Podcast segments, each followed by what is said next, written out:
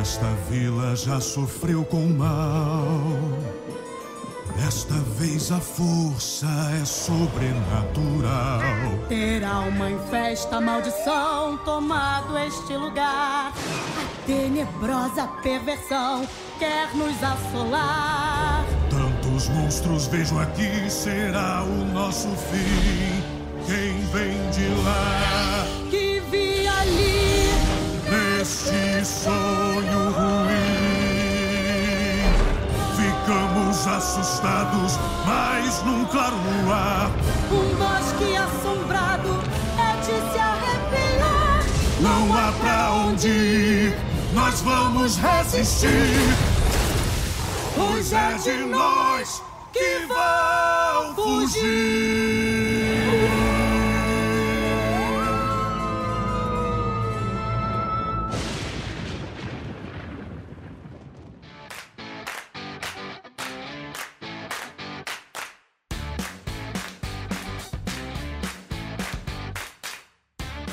Bom dia, boa tarde, boa noite. Eu sou Hugo Perecim e está começando mais um episódio do Coração de Pedra, o podcast brasileiro de Hearthstone. Fala pessoal, aqui é o Daniel GP, tudo tranquilo? Vamos lá falar de uma expansão muito polêmica que teve aí no Hearthstone, que é o Bosque das Bruxas. E aí galera, aqui é o Rafael.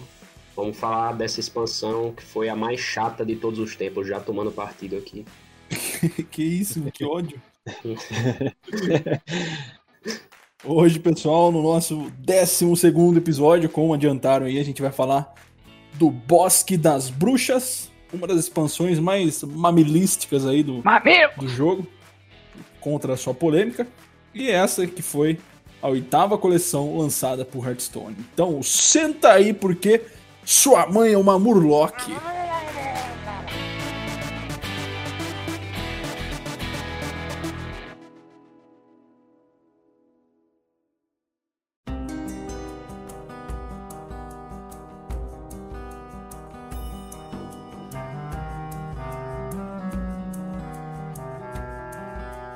Expansão foi lançada no dia 12 de abril de 2018 e foi a primeira expansão, olha só, do ano do Corvo. Muita gente aí curte demais o ano do Corvo, que foi o terceiro ano do modo padrão do Hearthstone. E ela chegou trazendo aí 135 novos cards. Além disso, vale lembrar que ela trouxe também uma skin nova pro Druida, gratuita, da Lunara. Todo mundo deve ter a Lunara, né? A que, que ela é? Uma árvore? O que, que é? Não sei se vocês uma sabem. centauro fêmea. É uma é? centauro, né? Verdade. Uma, centa... uma centauro fêmea. Não sei porque eu achava que era uma árvore. Que delícia. É porque tem um. tem uns tá. galhos aí, né? Na... no lugar do chifre, o cabelo parece um... uma planta. É pra fazer o mimetismo, né? Com a natureza e tal. Exatamente. Eu uso essa skin no Druid até hoje. E você conseguia a skin pegando 10 vitórias no modo ranqueado durante aquele ano inteiro. Então, dava para pegar. E falando um pouco sobre o lore da expansão, né? Existe uma cidade no WoW que chama Gilneas, que fica lá no continente de Lordaeron. E ao redor da, da cidade existe ali uma, uma floresta que se chama Blackwald, que até então, né, no presente momento, ela era tranquila, as pessoas vagavam ali, caçavam por lá sem medo nenhum. Até que a bruxa Agatha lançou uma terrível maldição na floresta então uma escuridão dominou tudo ali, as árvores, seus galhos retorcidos começaram a tomar vida, criaturas e feras tomaram poder e quem ousasse andar por lá agora vai desaparecer para todo sempre. E é claro que nós, jogadores, vamos meter a cara por lá. Inclusive, uma curiosidade sobre o desenvolvimento dessa expansão é que a equipe ela queria fazer uma coisa para explorar mais a transformação do ser humano em um Worgen, que é o lobisomem lá de World of Warcraft. Né? Inclusive tem várias cartas de, de lobisomem no jogo, né? E originalmente a expansão ia se chamar O Assassinato no Expresso de Gilneas. Olha só, nada a ver com o Bosque das Bruxas. e ela ia se basear no mistério da cidade de Gilneas, né? Diferente da, da floresta que está em volta, ela ia se basear na cidade. E o jogador ia para lá numa viagem de trem para investigar esse tal assassinato. Mas daí, com o passar do tempo, o pessoal achou melhor fazer uma expansão situar fora ali da cidade, na, na floresta dos arredores. E aí sim virou o famoso Bosque nas Bruxas. É, com, com essa expansão, né, chegou também é, três novas palavras-chave, né, do, do jogo, que é o começo de jogo, né, Start of Game, que você, dependendo de alguma carta que você tem, você ganha algum bônus por ter ela no seu deck. Isso aconteceu, inclusive, já tinha algo parecido lá com aquele demônio 5 mana 5 6 de Karazhan. Eu não tô lembrando o nome dele agora. Pronto, o Príncipe Malquezar, no, no, início da partida ele jogava cinco cards lendários aleatórios no seu deck. Aí Era agora eles queriam. palavra-chave.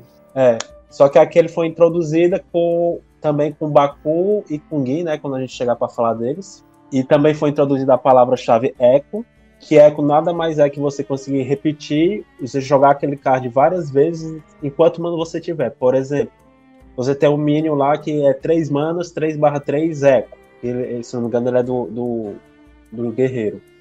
E aí você consegue. Não, ele é neutro. É neutro. Você consegue jogar ele três vezes, né? Se você tiver nove mana, você consegue jogar ele três vezes no mesmo turno. Você joga, aí cria uma carta cópia dele na sua mão, que ela fica meio sombreada, parecida com o estilo lá da, da carta sombreada da, da Valeria Death Knight.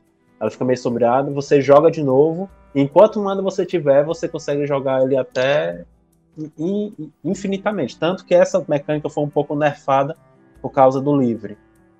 E também teve a, teve uma che a chegada de uma nova palavra-chave também foi a rush, que é a rapidez.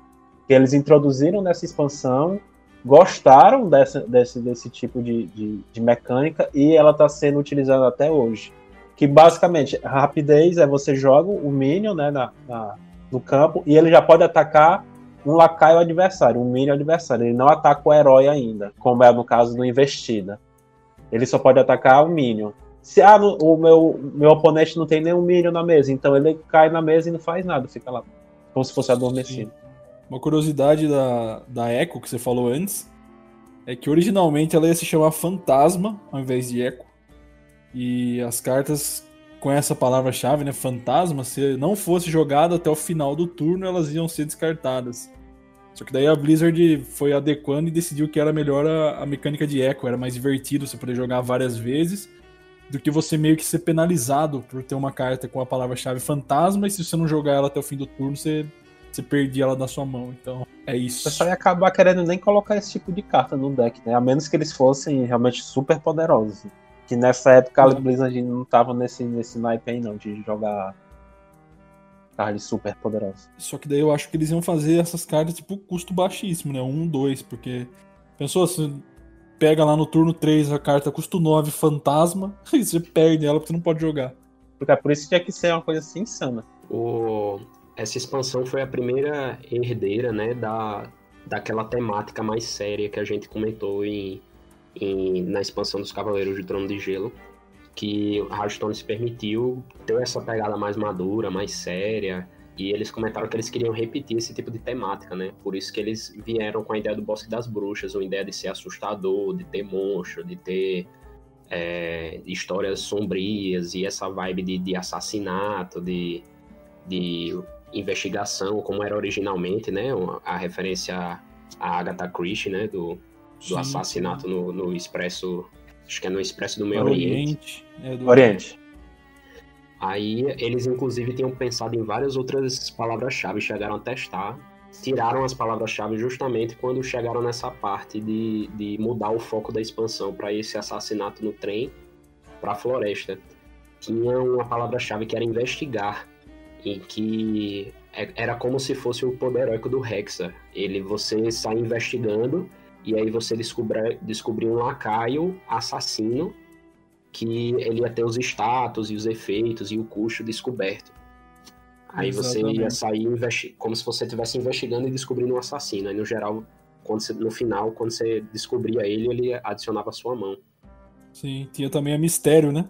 Uhum. E quando jogasse uma carta com essa palavra-chave, você ia descobrir uma carta e o oponente ia escolher uma entre as três cartas que aparecesse para ele para tentar adivinhar qual que você escolheu.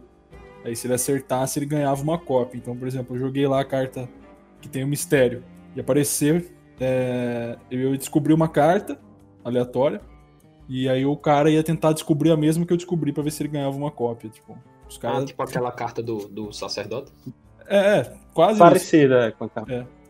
E na época do, dos anúncios também, né? Teve, como todo início de ano, a Blizzard solta aquela imagem, né? Com um overview do que vai rolar no ano. Não explicitamente falando, mas com alguns indícios ali, né? E aí tinha uma, um desenho meio abstrato, assim, que, que dava pra ver uns galhos meio retorcidos, assim, um clima mais obscuro no primeiro quadrante ali da imagem, né? Uhum. E teve muita presença nas redes sociais também, essa expansão aí, que o pessoal da equipe lá ficava tweetando e falando que eles iam acampar, sabe? Tipo, ah, estamos indo, estamos indo acampar. É, aí sumiam por uns dias, ninguém tweetava nada, e depois de um tempo vinha um, um uma galera tentar caçar eles, tipo assim, da própria equipe, sabe? Estou indo em busca de fulano que desapareceu tal. Foi. E comuniquem à polícia caso a gente não chegue até tal dia, alguma coisa assim. E aí é. Ficou nessa brincadeira até começar a surgir os trailers do anúncio e tal, que o pessoal tava. Muito, é muito da hora esse trailer, eles estavam tipo, desbravando a floresta, assim, assombrada, naquele esquema daquele filme Bruxa de Blair, sabe? Com, é, com sim, a câmera, câmera mais. né? Isso, com uma Found câmera. Uma câmera meio, meio ruim, assim, com os efeitos meio de estática e tal. Os é como tava... se eles tivessem desaparecido e achassem. O, o, pessoal foi procurar e achou a, a, a, câmera com o filme lá e tá mostrando, entendeu? Exatamente. Nessa, nessa vibe, é bem... assim, andando Isso. pela floresta, enquanto eles andavam, eles iam encontrando assim, os cards, tipo, pendurado em árvore ou o que for, iam revelando pro público alguns cards. Foi muito foda mesmo. Foi massa. E eu não conhecia não essa, essa outra palavra-chave, mistérios, que eles consideraram botar, bem legal. É, ia rolar. Também não conhecia. É, também teve também, aqui foi, o início foi a rotação também, né, essa expansão marcou a rotação do ano do Mamute, o ano do Corvo. E quando aconteceu essa rotação, a gente teve, teve mais três cartas que foram rotacionadas do padrão pro livre à força, foram pro Hall da Fama, né? Que foram o Ice Block, né, do Mago, que é o bloco de gelo, que ele basicamente estava em quase todos os decks de Mago, por quê? Porque ele garantia para o Mago pelo menos mais dois turnos de vida, e aí deixava, por exemplo, um Exódia mesmo mais forte, porque ele tinha mais tempo para comprar cartas, enfim. Foi uma boa rotação, porque realmente todo deck de Mago tinha, era que nem o Ragnarius antigamente, Ragnarius é, curva 8, era quase certeza todo mundo jogar um Ragnarok. Então, aí depois que ele foi, foi rotacionado, parou, né, de, de ter no padrão. A gente teve também um, um, um o oráculo, na, o oráculo da luz sombria, que é o Morlock 3 mans 2/2 raro. Lá que ele era do clássico e ele foi pro Hall da Fama que ele tinha um grid de guerra cada jogador compra dois cards. Eu, eu não entendi muito bem essa rotação na época, mas eu consigo ver que eles não estavam querendo mais nenhum tipo de deck de fadiga, pelo menos no padrão. Estavam chateando os jogadores. É o que eu imagino a, a, a explicação que eles têm para isso. É, era bem chato cair contra esse tipo de deck, né? Tipo, você ia só se arrastando até o fim do jogo e. E acho que o pessoal começou a reclamar, reclamar e aí eles decidiram tirar para não ser meio anti-jogo, sei lá. E também porque a gente vai ver que o, guerreiro ele vai conseguir farmar muita armadura, né? Ele poderia se dar o luxo de ficar indo para fadiga e ele ia ter muita armadura para aguentar. Talvez ele, por isso que eles já prevendo o futuro já tiraram o, esse Murlockzinho. A intenção da, dessa rotação foi justamente rotacionar mecânicas que eles consideravam chatas, né? De se jogar contra. Que é o bloco de gelo, o, o oráculo, que é de ficar queimando as cartas do, do oponente também. Eu, eu, me lembro até na época que eles disseram que você coloca 30 cartas no seu deck, 30 cartas você acha legais o suficiente que você quer jogar com elas, e quando o oponente impede você de jogar elas, é chato.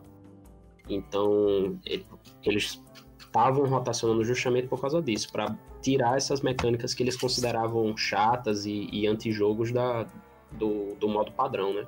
E deixar para quem quisesse jogar no livre. O Gigante de, de Lava ele estava nerfado nessa época, ele estava custando 25.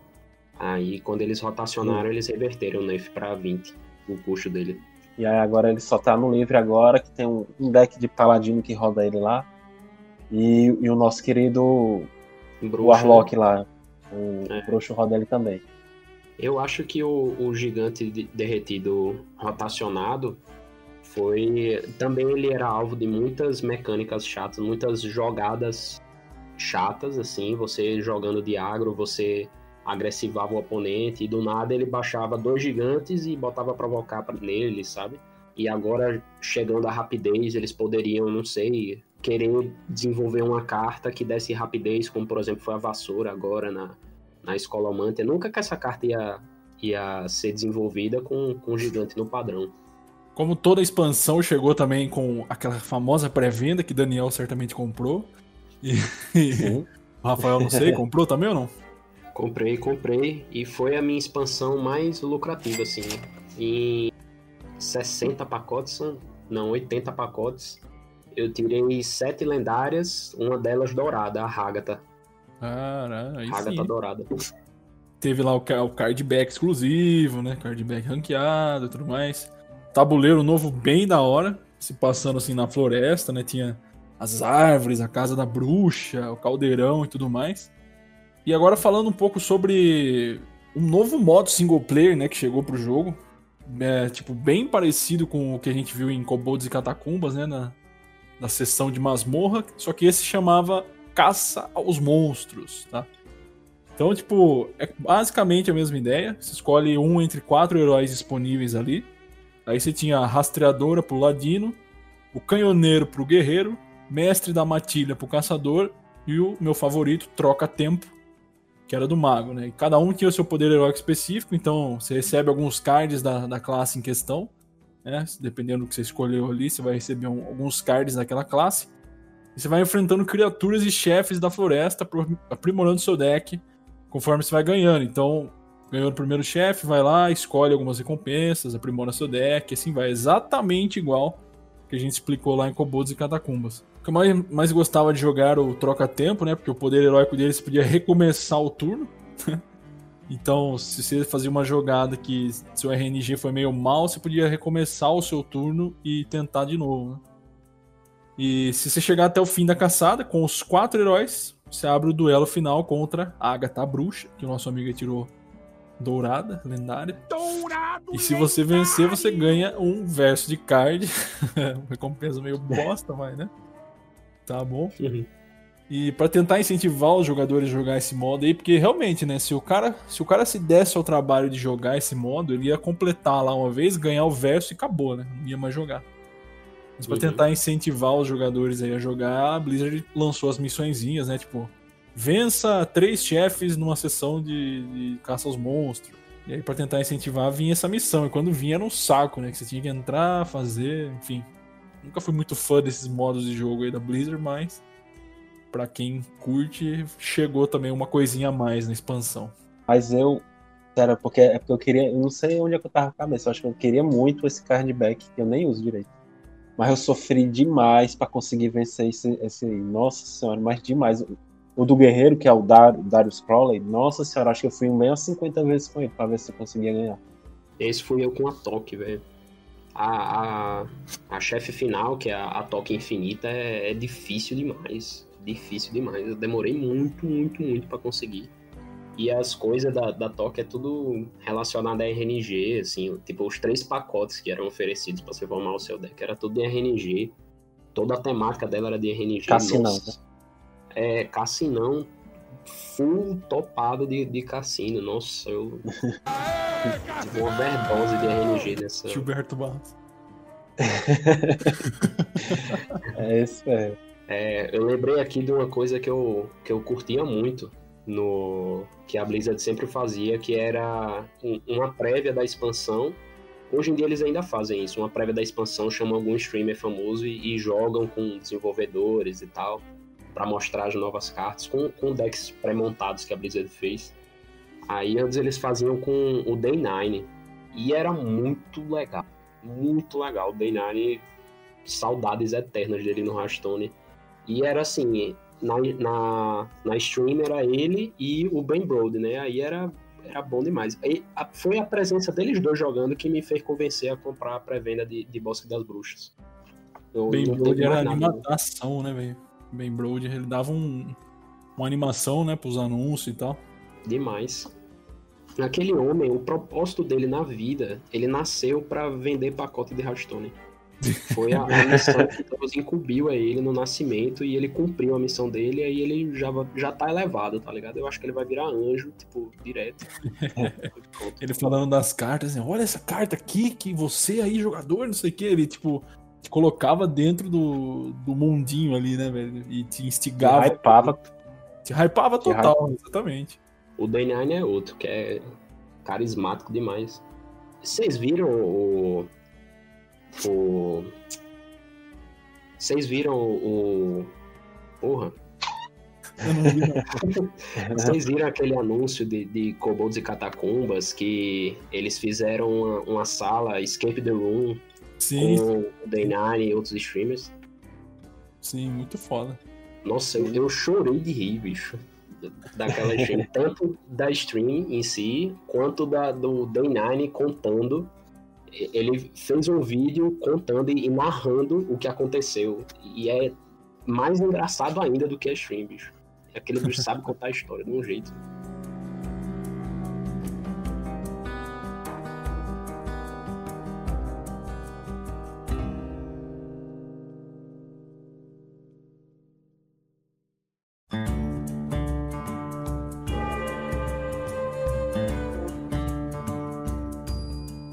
Vamos falar agora então um pouco das cartas de classe, né, que chegaram aí com a expansão.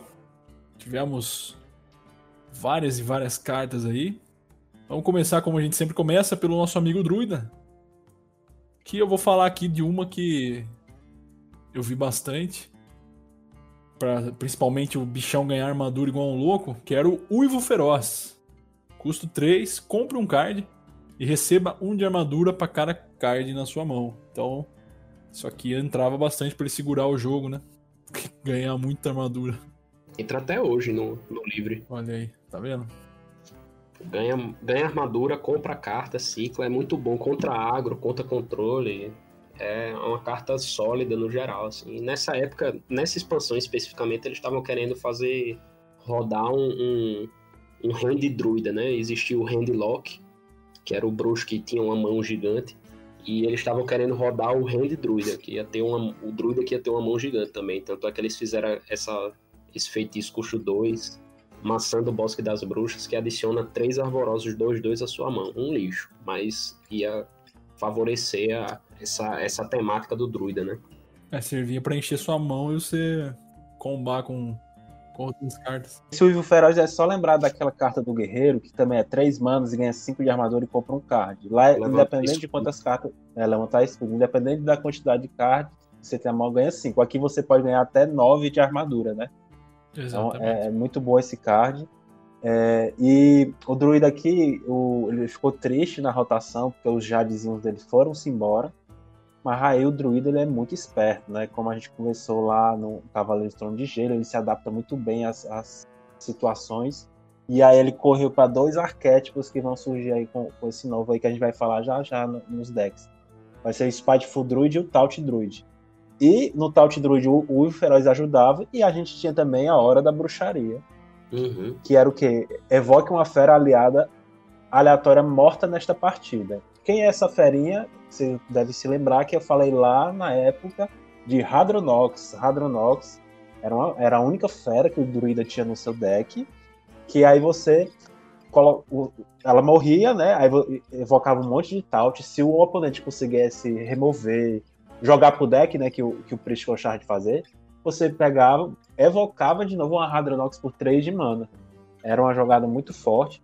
Tanto que Teve uma época aqui que o pessoal jogou, começou a jogar com aquele 3 manas 3 barra 3, que, que, que transformava um, um, esquilo? um lacaio aleatório num esquilo ou num dinossauro, justamente para poder cauterar isso aqui. para poder cauterar a Hadronox, que ela tava. O, o Taut Druid era muito chatinho. E a Hadronox, o cara conseguiu fazer essa jogada na época, aquele. É naturalizar, né? Naturalizar ainda uhum. tava no padrão e o cara conseguia jogar a Hadronox e naturalizar ela, ele já morria, não dava tempo nem da pessoa transformar a Hadronox em outra coisa. Enfim. E a gente também teve o Druida da Foice, que eram 3 manas, 2 2, um Minion comum, que tinha escolha um, transforma no lacaio 4 2 com rapidez ou num 2 4 com provocar. Esse Minion aqui entrou no, no Spiteful Druid, Você, o Spiteful Druid, ele, além de, de, não de só jogar com magias de custo no caso, Infestação Total, não jogar com, com o, o 2, né? O 2 dele era o Príncipe SF. Então aí ele jogava isso aqui para poder dar uma segurada no começo do jogo, para poder chegar ali no turno 6 ou 7, começar a jogar minion grande, no turno 10 jogar. Infestação Total e ganhar o jogo.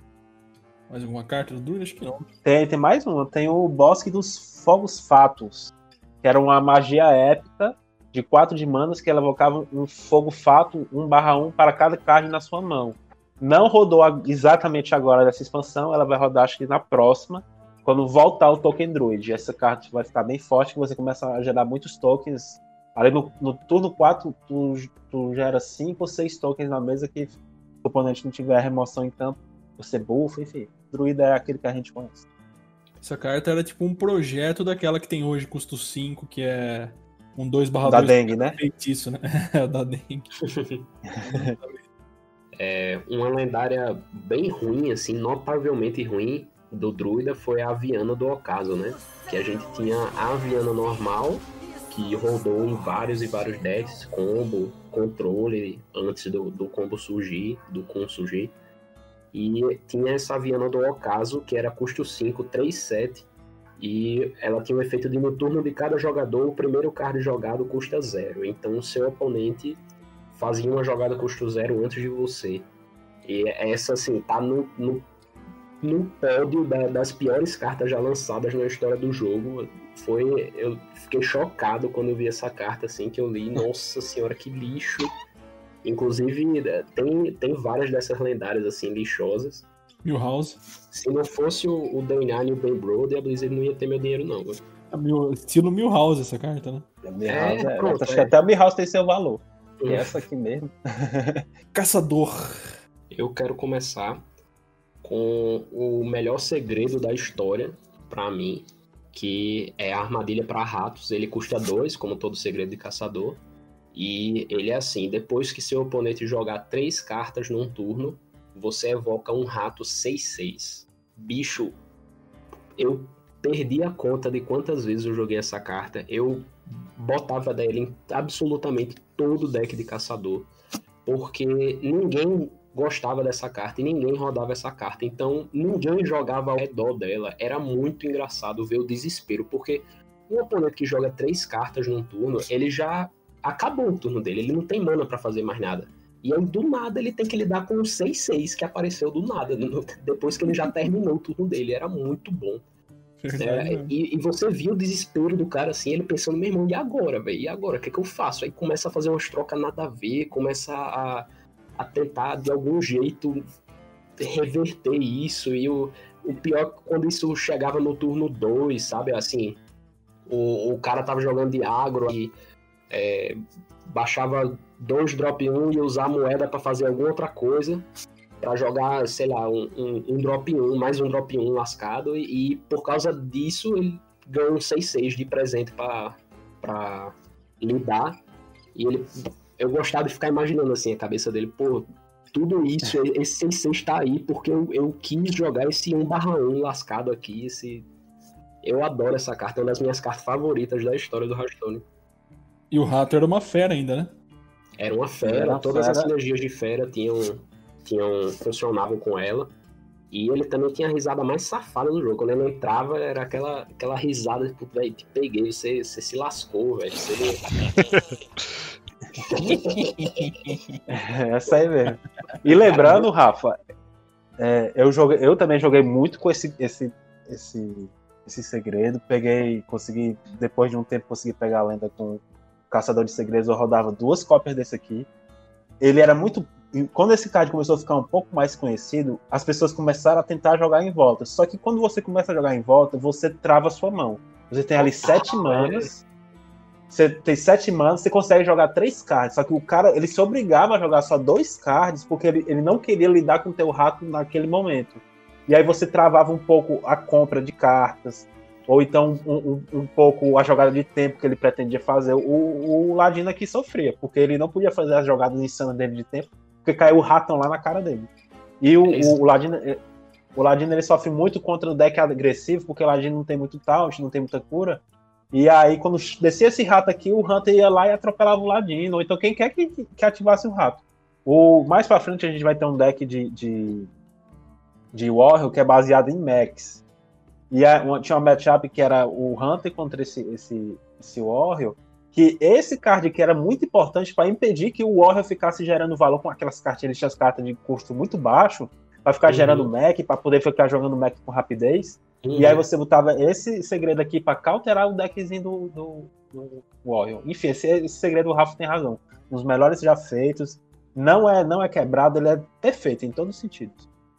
É, eu tinha esquecido de comentar isso. É exatamente isso que você falou, Daniel. É, ou você tem que lidar com um rato 6-6, ou você fica travado. Você tem um turno pior, um turno limitado, obrigatoriamente, para não vir um rato 6-6 e bater na, na, na boca depois. E ele jogava muito ao redor da própria mecânica de expansão, né? O eco. Exatamente. Ele é até para cauterar o eco.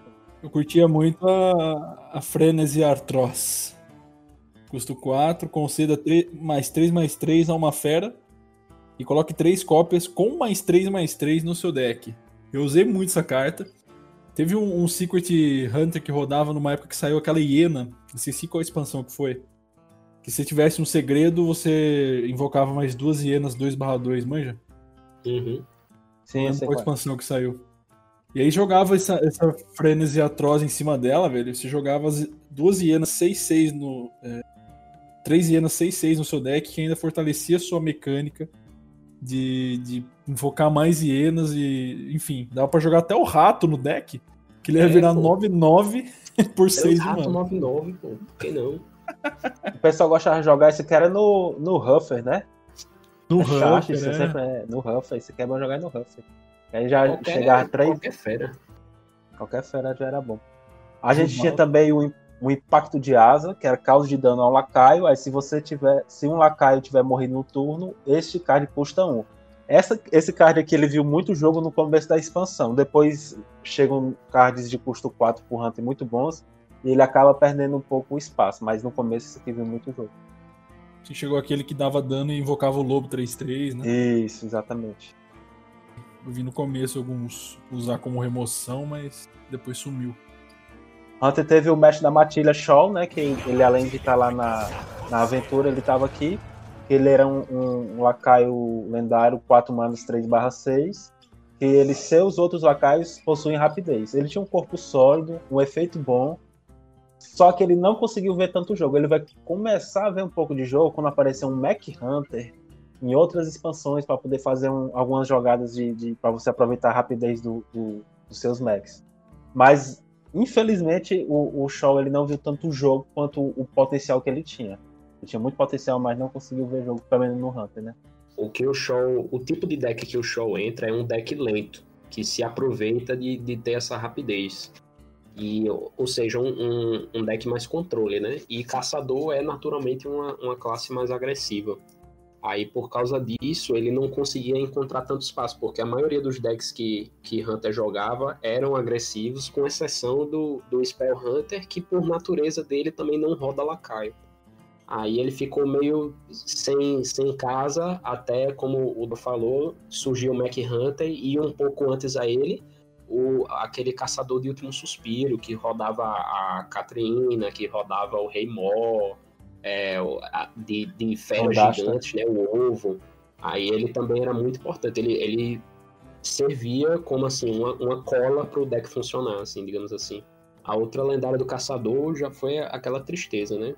A Emeris custo 10, 8, 8 dragão e o grito de guerra dela era dobrar o ataque e a vida de todos os lacaios na sua mão. A era também foi lançada com essa esperança, né, do caçador controle rodar, só que eles não deram tanto suporte assim pro deck. Você vê aqui que tem outras cartas da expansão da inclusive da Bosque das Bruxas que não tem nada a ver com esse arquétipo de deck controle. É, tem essa esse lacaio custo 4 2 4 intoxicador e sempre que você jogar um lacaio de custo 1, conceda ele venenoso. Isso servia tanto para ajudar você a, a, limpar a mesa, quanto para você fazer a missão do caçador, né? Que era jogar lacaio custo 1 e você ter um valor adicional em relação a isso. Mas a, a missão era para deck agressivo, não era para deck controle. Enfim, foi meio bagunçado. Eles lançaram suporte para vários arquétipos de uma vez, aí não, não deu para todas verem jogo ao mesmo tempo. E algumas nem viram o Essa jogo é- até hoje, né? Essa Emeris aí eu nunca vi na vida. A Emeris eu só vi é, em aleatório. Foi gerado aleatório, alguém jogava e caía algum bicho grande, mas não sendo, É. ela- ninguém rodava no deck. Jogavam em Sera 8 24. Pronto. Só pra isso.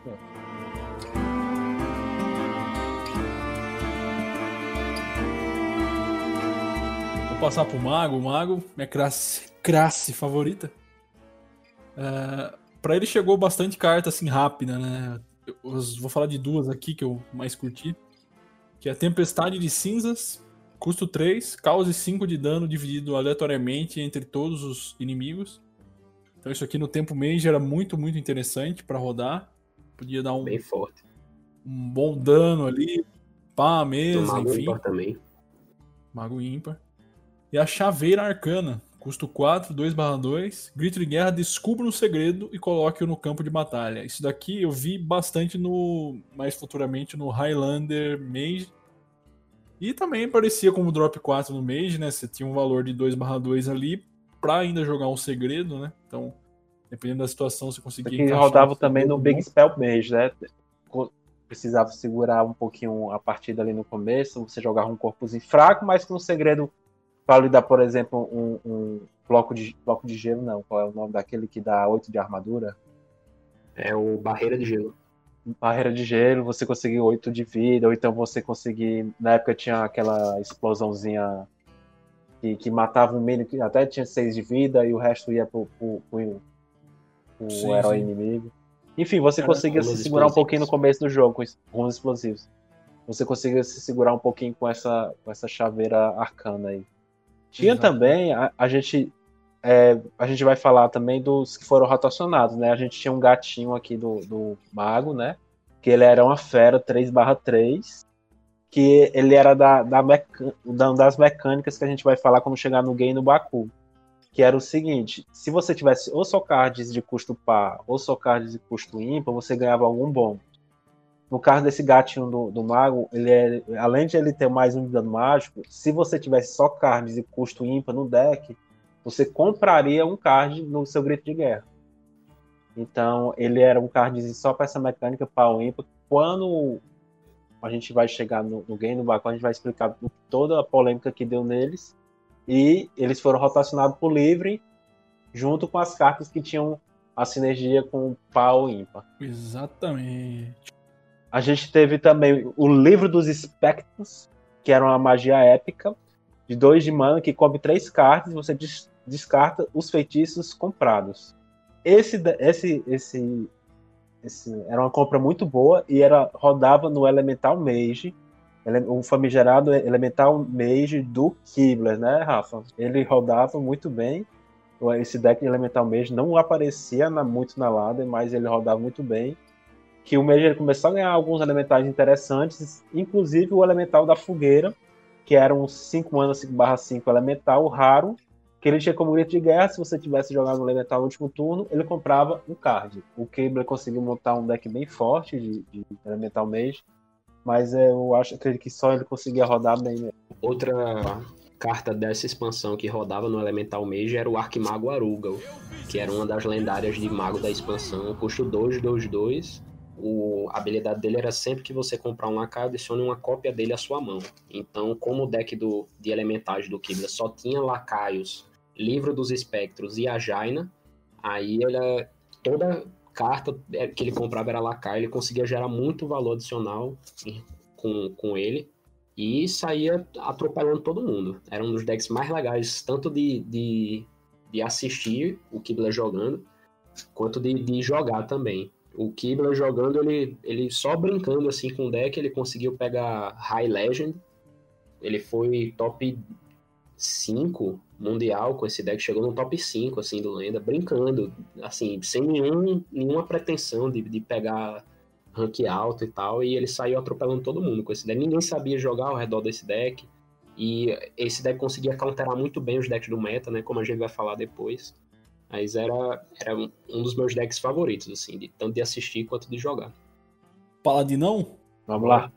Paladino aqui, a que eu mais vi rodar na época, na verdade foram duas que eu vi, mas a que eu vi mais foi o Batam os Sinos, que é a carta de mecânica Eco, né, que chegou pro Paladino, que é custo 2, ela tem Eco, ou seja, jogue o quanto você quiser até sua mana durar. Conceda mais um de ataque, mais dois de vida a um lacaio. Então isso daqui o Paladino conseguia ir bombando, Dude, Paladinho, os bichos da mesa, enfim, o que fosse.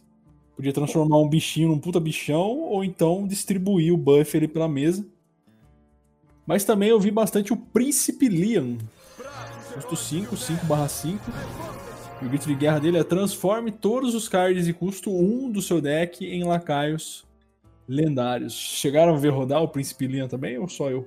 Eu vi rodar no Príncipe Liam no Odd Paladin. O Odd Paladin ele começou, ele rodava esse, esse Príncipe aí. E também no. É, eu acho que foi só no Odd Paladin mesmo. Não lembro se sim, o Morlock sim. Paladin rodava, não, mas o Odd rodava com certeza. Eu não só vi rodar, como eu rodei adoidado essa carta. Essa carta é muito divertida de jogar. É, ela servia para matchups muito controle, né? Assim, muito, muito arrastadas que o Paladino não o Paladino ímpar não tinha fôlego para ficar batendo o jogo inteiro, como era, por exemplo, com o Guerreiro ímpar, que tinha vida infinita praticamente.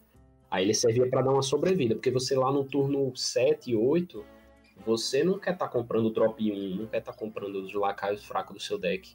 Aí ele servia para dar alguma utilidade, porque transformava em lendária aleatória, em média, as lendárias são bem mais úteis do que drop 1 que não vão fazer muita coisa no turno 8. Exatamente. Aí gerava muitos, muitos jogos interessantes com ela. Ela era uma lendária, assim, que eu considero o RNG dela bastante positivo e bastante interessante, assim, porque é direcionado, é um RNG que você consegue controlar até certo ponto no seu deck. É uma carta que eu, eu gosto bastante enquanto design mesmo. A gente tem também a outra lendária que também rodou, o Cavaleiro de Vidro, que eram 4 manas, 4 barra 3, lendário. Ele tinha escudo divino. E toda vez que seu herói é, restaurasse vida, né? Não só seu herói, mas acho que os Minas também. Não, é só o herói. Os, toda vez que seu herói restaurasse vida, ele ganharia escudo divino de volta. Esse aqui rodou no, no Paladino Par. Paladino Par a gente vai ver que ele simplesmente destruiu o meta aqui no começo, por causa de uma cartinha que veio lá da expansão passada, que é Kobolds, que era Call to Arms, chamada As Armas, que basicamente, como o Paladino Par ele não tinha drop zero, de começar no drop 2, você jogava o, o chamado das armas e você jogava seis manas na mesa por quatro manas, além de filtrar o deck o Paladino Par ficou muito forte aqui. Ele era bem. Ele, inclusive, ele era mais forte que o Paladino Impa no começo. Aí ele foi receber esse nerf, né? E ele deu uma enfraquecida, mas ainda assim continuou vendo o jogo. E a gente tinha também a Espada de Prata, que era uma arma de 8 manas, 3/4, que depois que seu herói atacar, conceda mais um, mais um aos seus lacaios aliados, né? E aí ela. O Paladino Par ia fazendo mesmo, botando uns dudezinhos, botando uns bonequinhos o oponente não ia conseguir tirar, chegava no turno 8, ele começava a bufar a mesa com essa arma. Essa arma viu bastante jogo no começo do Paladino Pá, depois perdeu um pouco de espaço. Tinha também a, a, o Repugnaz em, em formato de, de, feitiço, né? O, a repreensão. É, que é o repreensão. É. Custo 2, feitiços inimigos custam 5 a mais no próximo turno. Tinha o Repugnaz lá de Naxaramas, pra quem não lembra, que era um custo 5, 5 barra 5 que quando você jogava ele na mesa, ele fazia exatamente esse efeito. E aí eles lançaram o Repugnaz em formato de feitiço, mais barato e tal. Mas pra você ver como o Repugnaz é forte, né? Porque ele já é um, um corpo 5 mana 5 barra 5, que já é bem ok. E ele ainda tinha um efeito que eles calcularam aqui como sendo um efeito de 2 de mana, né? Tudo bem que é uma, uma, carta de classe, mas isso é para provar que o Repugnaz ele se fosse tentar ser justo, era para ser pelo menos 6 de mana. Mas ele é 5 de mana, 5 barra 5. Ele realmente é um card muito forte, tanto que ele roda até hoje no livro, né? Só que diferente do Repugnaz, que era drop 5 obrigatório no, nos decks da época lá de Naxaramas, esse aqui eu não vi rodar, não. O Repreensão. Não, rodou não. É porque o Paladino, ele tinha... Essa carta, ela serve para impedir que seu oponente faça alguma coisa, entendeu? Você tem letal na mesa, você quer impedir que ele que ele limpe sua mesa, aí você joga isso, aí a, os feitiços ficam mais caros, dificulta muito mais dele limpar a sua mesa. Só que o Paladino tinha uma capacidade tão grande nessa época de, de resiliência de mesa, assim. Se fosse Paladino ímpar, ele tinha como, assim, lotar de, de lacaio no turno seguinte, se você limpasse, ele não tava nem aí, não se importava bastante, e até que é custo 2, né? Não teria como rodar nele. E o Paladino Pai, ele também tinha essa capacidade de voltar na mesa muito fácil, ele tinha muita, muitas cartas com recrutar, e ele tinha também muitas. Ele era um, um deck muito mid-range, né? Então ele, ele se valia também de muitos lacaios assim únicos, mas que são muito fortes, assim, o, o Lich Rei, o próprio Cavaleiro de Vidro, essas cartas que exigem que você lide com elas, mas que não são cartas assim. Não, não é um exército de lacaios pequenos, é, é um lacaio específico grande que você precisa lidar e aí, se ele limpasse esse lacaio, você jogava outro lacaio, que ele precisava lidar imediatamente, senão ele morria. Aí acabou que ela não tinha muito espaço, porque o Paladino não se importava de perder a mesa nessa, nessa época. E a gente teve também o Sentinela do Sino, que era um lacaio raro, 4 manas 3 4, que ele tinha como grito de guerra e último suspiro colocar um segredo do seu deck no campo de batalha. Esse card ele, ele não viu o jogo durante umas duas ou três expansões, mas mais para frente vai formar um, um, novo de paladino, né? Vai ser bem forte e esse, e esse card é bem importante para poder filtrar o deck. Não vai aparecer agora, mas mais para frente vai, vai aparecer bastante.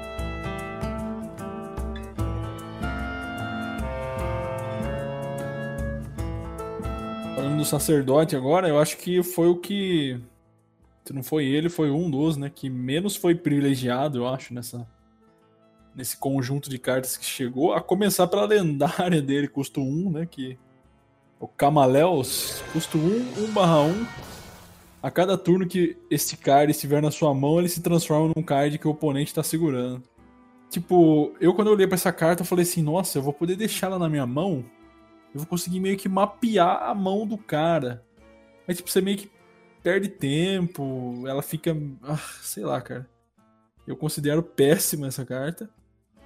E, e, a única que eu. Assim, eu sempre fui muito fã de Dragon Priest, acho que todo podcast eu falo isso. A única que eu olhei assim com um pouco mais de atenção foi a matriarca no... Como que é? Noctescama.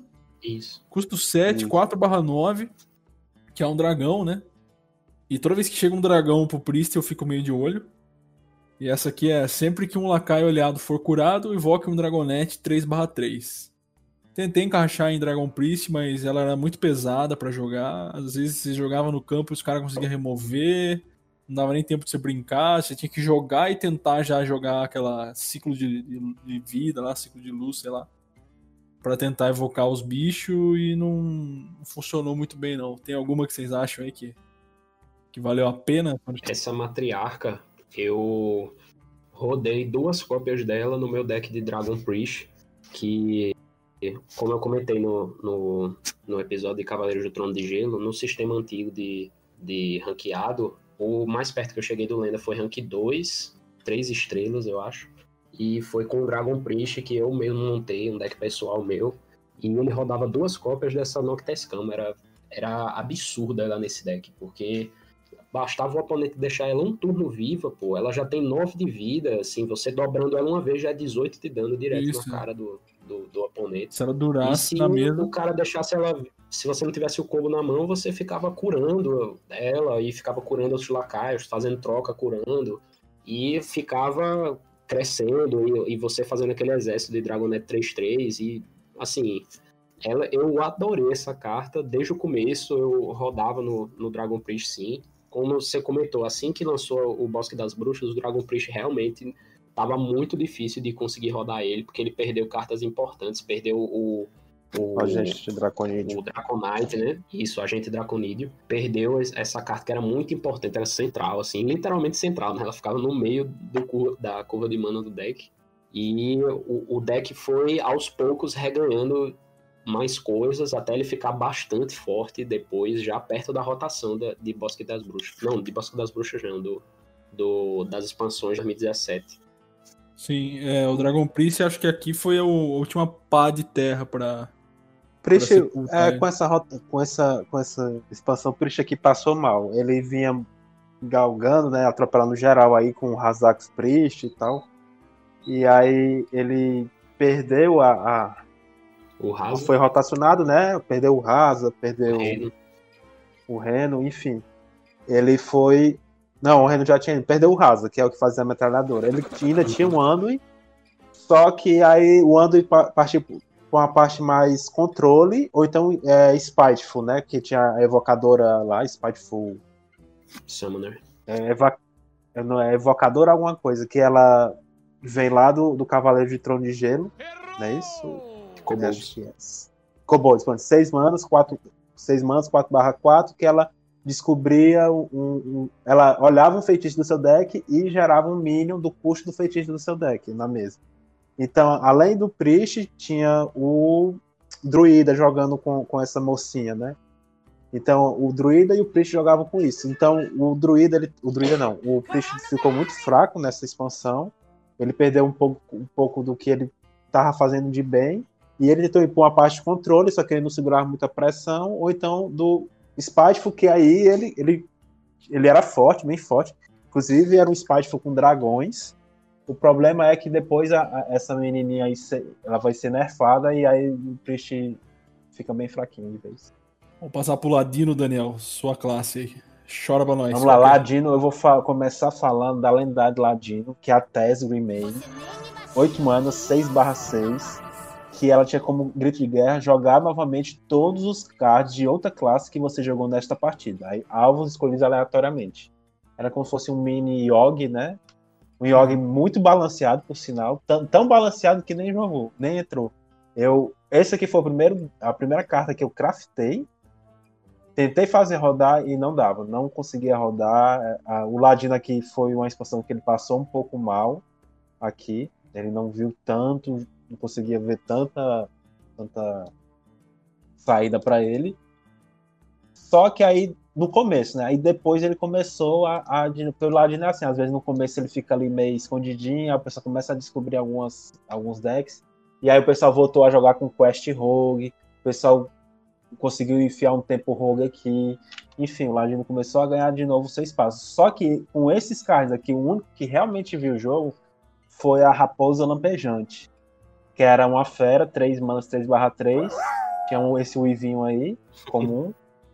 E ela tinha como grito de guerra adicionar um card aleatório à sua mão, da classe do oponente. Que era como se fosse aquele piratinha 1 barra 1 que, que também gerava um card aleatório da classe do oponente. Era importante para poder tinha uma jogada de tempo razoável, que eram 3 manas 3 barra 3, mas gerava um valor interessante que criava uma carta para sua mão, né? Sim, Enfim.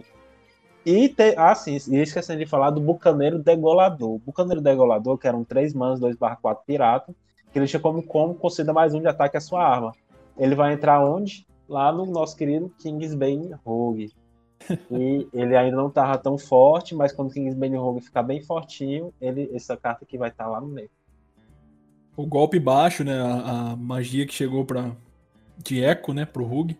Custo 2. Tinha como eco caos e 2 de dano ao lacaio. Isso aqui salvava bastante jogo, né? Que você conseguia remover coisa grande da mesa. Ou várias coisas pequenas, né? Enfim. Eu vi bastante também o golpe baixo rodando no- nos decks aí. E eu acho que eu vi também essa arminha. Não rodou, não? Esse Alfange Espectral? Eu lembro dela. Rodou que só. Mas também na mão do Kibler, né? Era onde eu mais via rodar. Então, na mão do Kibler, qualquer coisa que você coloque lá, roda. É, custo 4, 2 barra 2, tem roubar vida. E sempre que você jogar um card de outra classe, ela recebe mais um de durabilidade. Então, pra fortalecer ainda mais essa mecânica de ficar pegando e jogando cards de, da classe, né? Da outra classe. E gerando vida pro Rogue, porque ele é isso que ele precisa, né? Ficar gerando vida. Sim, esse esse cara cura, realmente né? viu o jogo. Ele viu o jogo, mas nessa época que a gente tinha o Kingsbane Rogue e o pessoal se preocupava mais em, em ficar bufando o Kingsbane do que jogar cards de outras, de outras classes e ficar bufando essa outra carta. É, nessa época era só Kingsbane, meu, quase. É, Que eu pegava, pelo menos. Por isso que eu peguei trauma. E Kingsbane era, era o que se resumia, né? A interação de, de armas de, de Ladino. Essa arma ela só conseguiu ver jogo na mão do Kibler, assim, de ver jogo assim, de, em alto nível para chegar no Lenda. E foi uma. Foi na época que ele montou um, um, ladrão, um ladino ladrão, né? Thief Rogue, que ficava gerando cartas aleatórias de oponente. Mas para isso ele ia precisar de uma carta lá de, de Projeto Kabum, de Boomsday, que é a próxima expansão, que vai favorecer muito esse arquétipo, né? Um feitiço custo 4. Mas fica aí o mistério. O, o teaser. É, aqui, na verdade, o Rogue de importante mesmo ganhou só a raposa, que era para jogar tanto no tempo Rogue quanto no Odd Rogue. No, no, no Rogue Impa, né? Ladino Impa.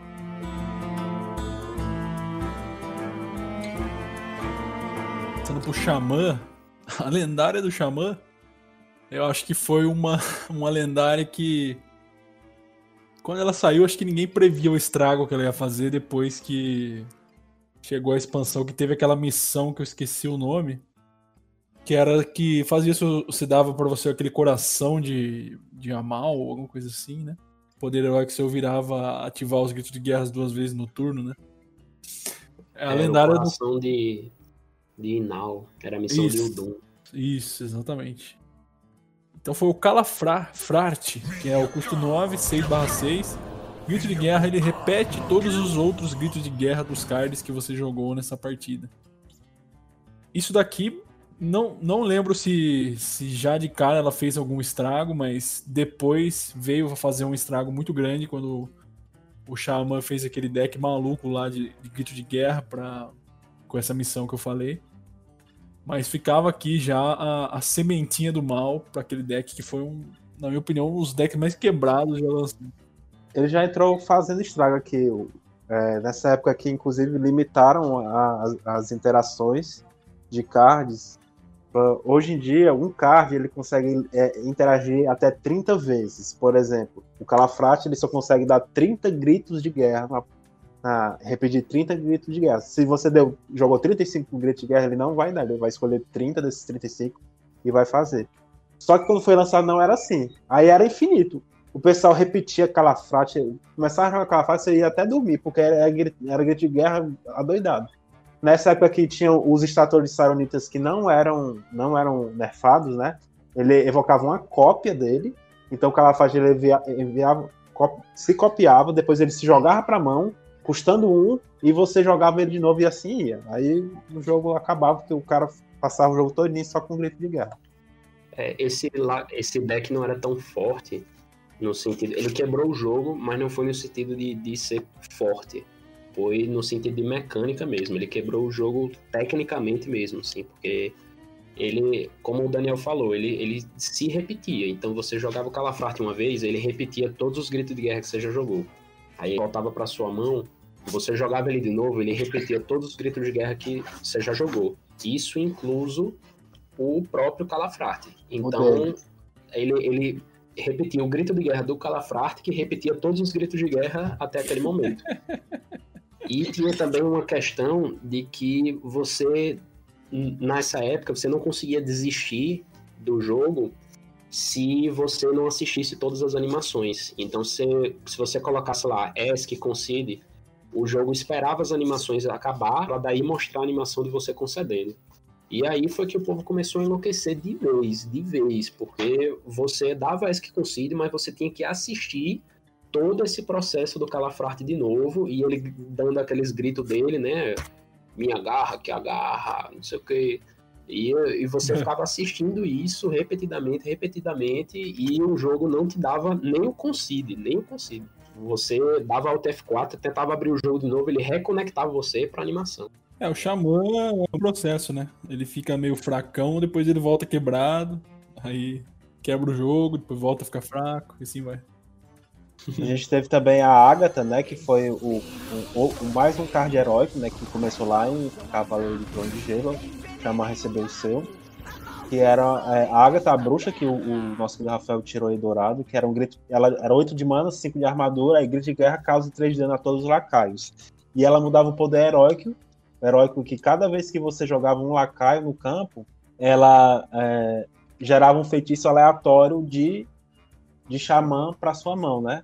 Sim, sim. Então ela era mais para fazer geração de valor, era mais voltado para um deck é, controle.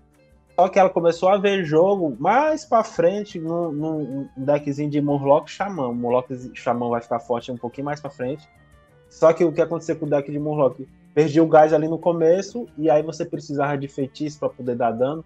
Aí você jogava a Ágata e começava a gerar feitiços pra sua mão para poder ser, conseguir dar dano no, no oponente. Sim, foi a única carta de herói que chegou com essa expansão. Exatamente. E teve também o Poder Terrano, que era um, um feitiço, dois manas raro, conceda mais dois, mais dois a um lacaio. E se for um elemental, adicione um elemental aleatório à sua mão. Isso aqui entrou no, no elemental xamã e também, mas muito pouco, o elemental xamã rodava muito pouco, e também no xamã pá, né? Pra você bufar os seus, seus lacaios, enfim. Ele começou a andar no xamã pá, mas não, não exatamente agora nessa expansão. O xamã vai receber algum, alguns minions interessantes nas próximas, e aí o xamã pá vai rodar. Sim. Passando pro bruxo, cara, eu, eu tenho sentimento pelo bruxo nessa expansão, mesmo que eu tenha pelo priest. Ele não foi um dos privilegiados, pelo que chegou, pelo menos. Então, assim, eu não sei nem de que carta dar destaque aqui, porque realmente olhando assim, eu não lembro. Eu não lembro. Godfrey. Qual? O Lord Godfrey, ele, ele, ele foi, eram 7 manas, 4/4, que ele tinha grito de guerra, cause 2 de dano a todos os, lacais, os outros lacais. Aí, se algo morrer, repita este grito de guerra. Era um, era um, um profanar bufado, né? Era uma limpeza boa pro bruxo. Esse card entrou no, no bucho de controle. Esse bucho de controle ele rodava a rim, né? Que, que, ela, que ela gerava aqueles, aqueles pergaminhos que geravam um demônio que destruía o deck. E ele também, algumas versões de Kubilok começaram a rodar ele para poder o Kubilok conseguir se sustentar ali até o turno 8, aliás, até o turno 10 para poder jogar o dano, né? Não surgiu nenhum arquétipo novo com esses cards. Todos os outros cards aqui totalmente fuleiragem do, do, do bruxo. Nenhum deles tem nenhum tipo de utilidade. Talvez só a possessão negra, que era um de manos, aí calce 2 de dano ao personagem aliado e descubra um demônio que é o bruxo tentava fazer no, no controle dele para poder gerar algum tipo de valor, né? Mas de resto. Nenhum não que ele precisasse de ajuda, né? Que ele é. tava lascando todo mundo aí. Acho que eu lembrei desse Godfrey. Ele dava, ele dava tipo uns tiros assim, a senhora que entrava, né? É. Todo lado. Assim. É verdade, é lembrei. Ele usava essa carta para ativar os últimos suspiros dele também. Porque o, o Kubilok ele tinha várias cartas assim, tipo o Mestre das Misturas, que era um mana 2-2 contra um suspiro. No padrão não, né? Porque ela rotacionou quando o Bosque das Bruxas chegou. Mas no livre, ela, ele tinha essa carta. Ele jogava ela, jogava o Godfrey, aí já era um trigger a mais do, do grito de guerra dele. Inclusive curando o próprio bruxo. bruxo. Guerreiro, Guerreiro aqui Esse eu já tenho, já tenho. Passou mal mesmo. esse aqui eu já. Não acho não, tem muita carta boa dele. É, isso que eu ia falar, pô. Esse aqui tem. Olhando aqui, vi, vi várias cartas que rodaram aqui. Hein? Não, ele até viu. Ele até viu o jogo depois, mas no começo o Guerreiro aqui passou mal. Passou Sim, mal, verdade. Nem via jogo. É, pode ser. Mas começando aqui pelo Pregoeiro, custo 1, 1 barra 2. Grito de guerra compra um lacaio com rapidez do seu deck. Eu vi muito essa carta rodando. Rodou muito depois. Ela rodou demais. E tinha o, o, o rodamuinho aqui do. Esqueci o nome. Rodamuinho de alguma coisa, aquela spell custo 1 que dá. Trilha da guerra. É, então, mas trilha aí tinha guerra. a trilha da guerra que era tipo aquela, só que com eco, né? Custo 2. Ah, é a, a custo 1 é Redemoinho o nome. Só Redemoinho. Só Redemoinho? Ah, tá. Então aí tinha a trilha da guerra, custo 2, que tinha o eco de causa 1 um de dano a todos os lacaios, né? Então era tipo o redemoinho, só que se podia jogar várias vezes. Só que ele custava 2 de mana, né? Ao invés de 1. Um. Também vi bastante usando. essa carta. É porque o guerreiro não tem muita limpeza, né? Uhum. Depois que, que o guerreiro vai lançando, vão, conforme as expansões vão passando, né? Que eles deixaram rapidez uma mecânica evergreen, né? Uma mecânica que tá sempre no jogo o, os lacaios com rapidez do, do guerreiro foram ficando cada vez mais importantes. Aí tem a comandante da milícia, que é custo 425, rapidez, e ela tem grito de guerra, receba mais 3 de ataque esse turno, então no primeiro turno você jogava ela com rapidez, ela era uma custo 455 rapidez, depois ela voltava ao ataque normal, então era muito boa para remoção, ela só foi parar de ver jogo quando lançou aquela múmia com Renascer e, e mais de um ano depois. E até esse momento ela rodava em todos, absolutamente todos os decks de guerreiro, inclusive do controle ao, ao mais tempo. Não, não tinha um guerreiro agro, né? Porque com a rotação de, de Gang Geringonça, o, o Party Warrior morreu. E ele não tinha um, um jeito de ser agro. Ele tentava ser mais mid-range, mais para controle. Ela foi o drop 4 por muito tempo. Ela, inclusive, no, no deck de, de Mac Warrior, ela, ela fazia parte desse deck. Porque o, o, o Warrior ele conseguia comprar ela ali no turno 1, para no turno 4 ele conseguir controlar o campo e depois começar a jogar os Macs dele, jogar o Boom, né? E, tá, fazer a jogada toda. Essa mina foi. Eu, eu enfrentei muito. É, turno 4 era 100% certeza tu ver essa miniazinha entrando no campo. E o, outra carta muito importante pro guerreiro foi essa custo 5 4-4, que era a lendária do, do guerreiro Darius Crowley. É, ele tinha rapidez e depois que ele matasse outro lacaio, ele ganhava mais dois, mais dois. Então, toda vez que ele entrasse, você tinha rapidez, você matava alguém, ela crescia. E ela ficava crescendo, crescendo, e se o, o, o seu oponente não tirasse ela logo, ela podia tomar fugir do controle, né? Tomar uma, proporções enormes. Ela também rodava em todo tipo de deck tempo, de deck controle de guerreiro.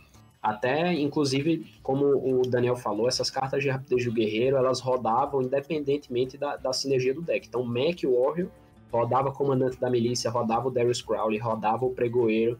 É, qualquer outro tipo de, de, deck de guerreiro você conseguisse imaginar, o, o guerreiro bomba rodava esses três também. guerreiro de arma, guerreiro agro rodava eles também, enfim. Eles são cartas muito boas. Diferente da outra lendária do guerreiro, né? A, a Torre do Ivo Sombrio. Custo 7, 3, 8. Ela não pode atacar e sempre que este lacaio receber dano, cause 3 de dano a um inimigo aleatório. Então ela tem essa mecânica de ficar causando dano nos próprios lacaios que o guerreiro tem. Só que é, é um fracasso completo, né? É, o pessoal tentou fazer muito TK com ela, mas não rodou. Ela era muito cara para fazer muito, muita pouca coisa. Era horrível essa carta. Horrível, horrível, horrível. Acho nem se ela fosse um de mana rodava, isso aí tão ruim que é. Pelo amor de Deus.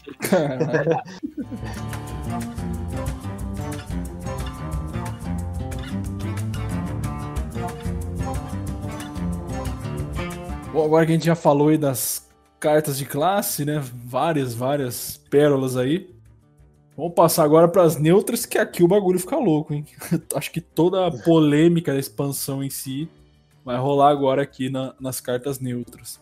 Começando pelo custo 1, eu acho que nenhuma rodou, né? A Sanguessuga do Pântano, que era um custo 1, 2, 1 fera, e ela tinha roubar vida. Ela não rodou sozinha, né? Mas ela era muito importante dentro do poder heróico do Rex, para ser descoberta e juntada com ah, outra coisa e ficar burra. Verdade. Que era o custo 1 e dava roubar vida. Exatamente. Exatamente. Bem lembrado. Só assim mesmo. Lá, Lá no custo 2, teve um, um, uma cartinha que eu falei, acho que no episódio ou passado, no retrasado, foi o Banqueiro Perverso. Que era um épico, 2/2, que ele tinha grito de guerra, escolhe um lacaio aliado, coloque uma cópia no seu deck. Esse cartinha rodava duas cópias dessa no meu, no meu paladin, que eu rodei lá em Ring de Rastakan, a chegada do Shivala. Ele ajudava a fazer ou, ou ou fazer o OTK, né, com a Chivala, ou então fazer o OTK com os, os cavaleiros lá do, do Uther, né, do, do Uther Death Knight. Uhum. Essa carta também era obrigatória no meta de Ascensão das Sombras, de Rise of Shadows, quando chegou a, a Elisiana. Ela era uma lendária custo 8, 7, 7, que o grito de guerra dela, ela substituía o seu deck por é, você descobria cinco cartas e aí você substituía o seu deck por duas cópias dessas cinco cartas. Ou seja, você coloca, se o seu deck tivesse vazio, você na prática colocava mais 10 cartas no seu deck. E aí o pessoal rodava um até duas cópias desse bicho para jogar Elisiana, aumentar o deck e copiar a própria Elisiana, mandar uma cópia para lá para ter outras 10 cartas de novo. É, foi a, ele e o, o, mestre cervejeiro foram a razão da Elisiane ser nerfada, né? Pra ser nove manas. Corescama Violenta. Dois manas, 1 barra 3, que era uma fera, roubar a vida com rapidez. Ela entrou no nosso querido Quest Rogue. Quest Rogue ficou simplesmente incontrolável contra decks controle, simplesmente por causa dessa carta, porque ele não morria mais. Não sei se nessa época já teve o Nef, mas era 5-5, caiu para 4-4. E o Rogue ficava gerando várias desses, desses, dessas ferinhas. Ele ficava ali com a vida baixa, e no instante ele se curava 8, 12 de, de vida, e o oponente não conseguia mais matar. Essa, esse, e também é importante para vir no poder heróico do Rex. Ela tinha a sinergia com aquela que o, o Hugo comentou, aquele feitiço de caçador, custo 4, o rugido atroz. É mesmo. Que aí você usava nela, ela ficava gigantesca e colocava ainda mais cópias no seu deck e, e tinha rapidez, né? Ela entrava curando e, e removendo alguma coisa. E você colocava mais fera quebrada no seu deck. O, o que você comentou do Quest Rogue, Daniel, nessa época era 5-5 mesmo os lacaios. Por causa 5, dessa né? carta nesse deck que eles nerfaram para 4-4 a, a missão. Tá aí. Segundo nerf da missão do, do Rogue. Foi, foram três. No custo 3 a gente teve um. Acho que foi a primeira carta que veio com essa tag, né? Ou já teve outra. Que era de é, tudo. Não, foi a primeira. Todos os tipos. A primeira. A primeira, né? A amálgama do pesadelo. Custo 3, 3 barra 4 e ela é tudo. Elemental, mecanoide, demônio, murloc, dragão, fera, pirata e totem. E. Ou seja, ela tem sinergia com todos. Ela tem Sim. sinergia com todas essas tribos entrava com um drop 3 muito bom nos decks aí, justamente pelo corpo dela, né? 3, 3 barra 4. Inclusive no BG ela fazia muito sucesso, né? Mas na época não tinha. Quem começou a jogar BG nos primórdios, né? No BG. Ele era tier 2, essa, essa cartazinha. E era certeza, você pegar dois dele aí, você conseguia. O pessoal corria pro tier 2 já pra procurar esse card. Pegava dois, não precisava nem trincar, o resto era só crescer o bicho. A gente tinha também a boneca de boneca voodoo, que eram três manas 1 barra 1, que ela tinha como último suspiro. Aliás, um grito de guerra, você escolhia um lacaio e o último suspiro você destruía esse lacaio. Isso aqui entrou no deck de mago, entrava mais no deck de mago para ele poder fazer remoção, né? E também lembrava. Warlock. E no Warlock também para poder pra entrar com profanar. Mortal Coil também e com Mortal Coil, com Profanar. E também lembrando que o poder heróico lá da Jaina, quando ela virava Death Knight, é, ele evocava um, um, elemental de água, né? Isso. E o Caldeirão da Bruxa, que também rolou cópia dourada na época, né? Vocês lembram? Sim, eu tenho. Caldeirão da Bruxa, 3-0/4. Depois que um lacaio aliado morrer, adicione um feitiço de xamã aleatório à sua mão. Não rodou tanto, mas teve lá, né? O Rafa vai lembrar onde é que rodou esse. Vai lembrar onde é que rodou esse. No Paladino Ímpar. É, ele vai, rodou no Paladino Ímpar. Ela, ela rodava nas versões mais competitivas do Paladino Ímpar, assim, na, nas versões lá da, da, do High Legend mesmo, da, da galera mais top do, do servidor. Não, nos outros rankings de, de mortais ela não, não rodava tanto não. O pessoal preferia dano face mesmo e acabou. Mas quando você chega no High Legend, essa estratégia não funciona tanto, até porque tem muita mirro, muita coisa, e, e como eu comentei antes, né, quando eu tava falando do Príncipe Liam, tem, tinha muitos decks que arrastavam demais o jogo e ultrapassavam a capacidade do Paladino Ímpar de dar dano no oponente. Então ele era forçado a criar valor de alguma forma. Como ele tinha o, o poder heróico de ficar gerando um monte de, de de recruta de prata direto, todo turno ele, ele gerava dois, aí ele tinha como tirar bastante proveito do Caldeirão da Bruxa e, e conseguir mais recursos, né, para poder se sustentar, ter algum valor para sustentar no, no late game. A gente também teve no custo 3 o Capanga da Gangue, que é um 3 manas 3/3, um lacaio comum. Depois que o herói atacar, conceda mais um, mais um a este lacaio. Esse aqui, curva oh, 3, certeza, do ladinho ímpar. Pode ter certeza que você roda até hoje, inclusive. Lá é mas agora roda com o nosso querido amigo Illidan.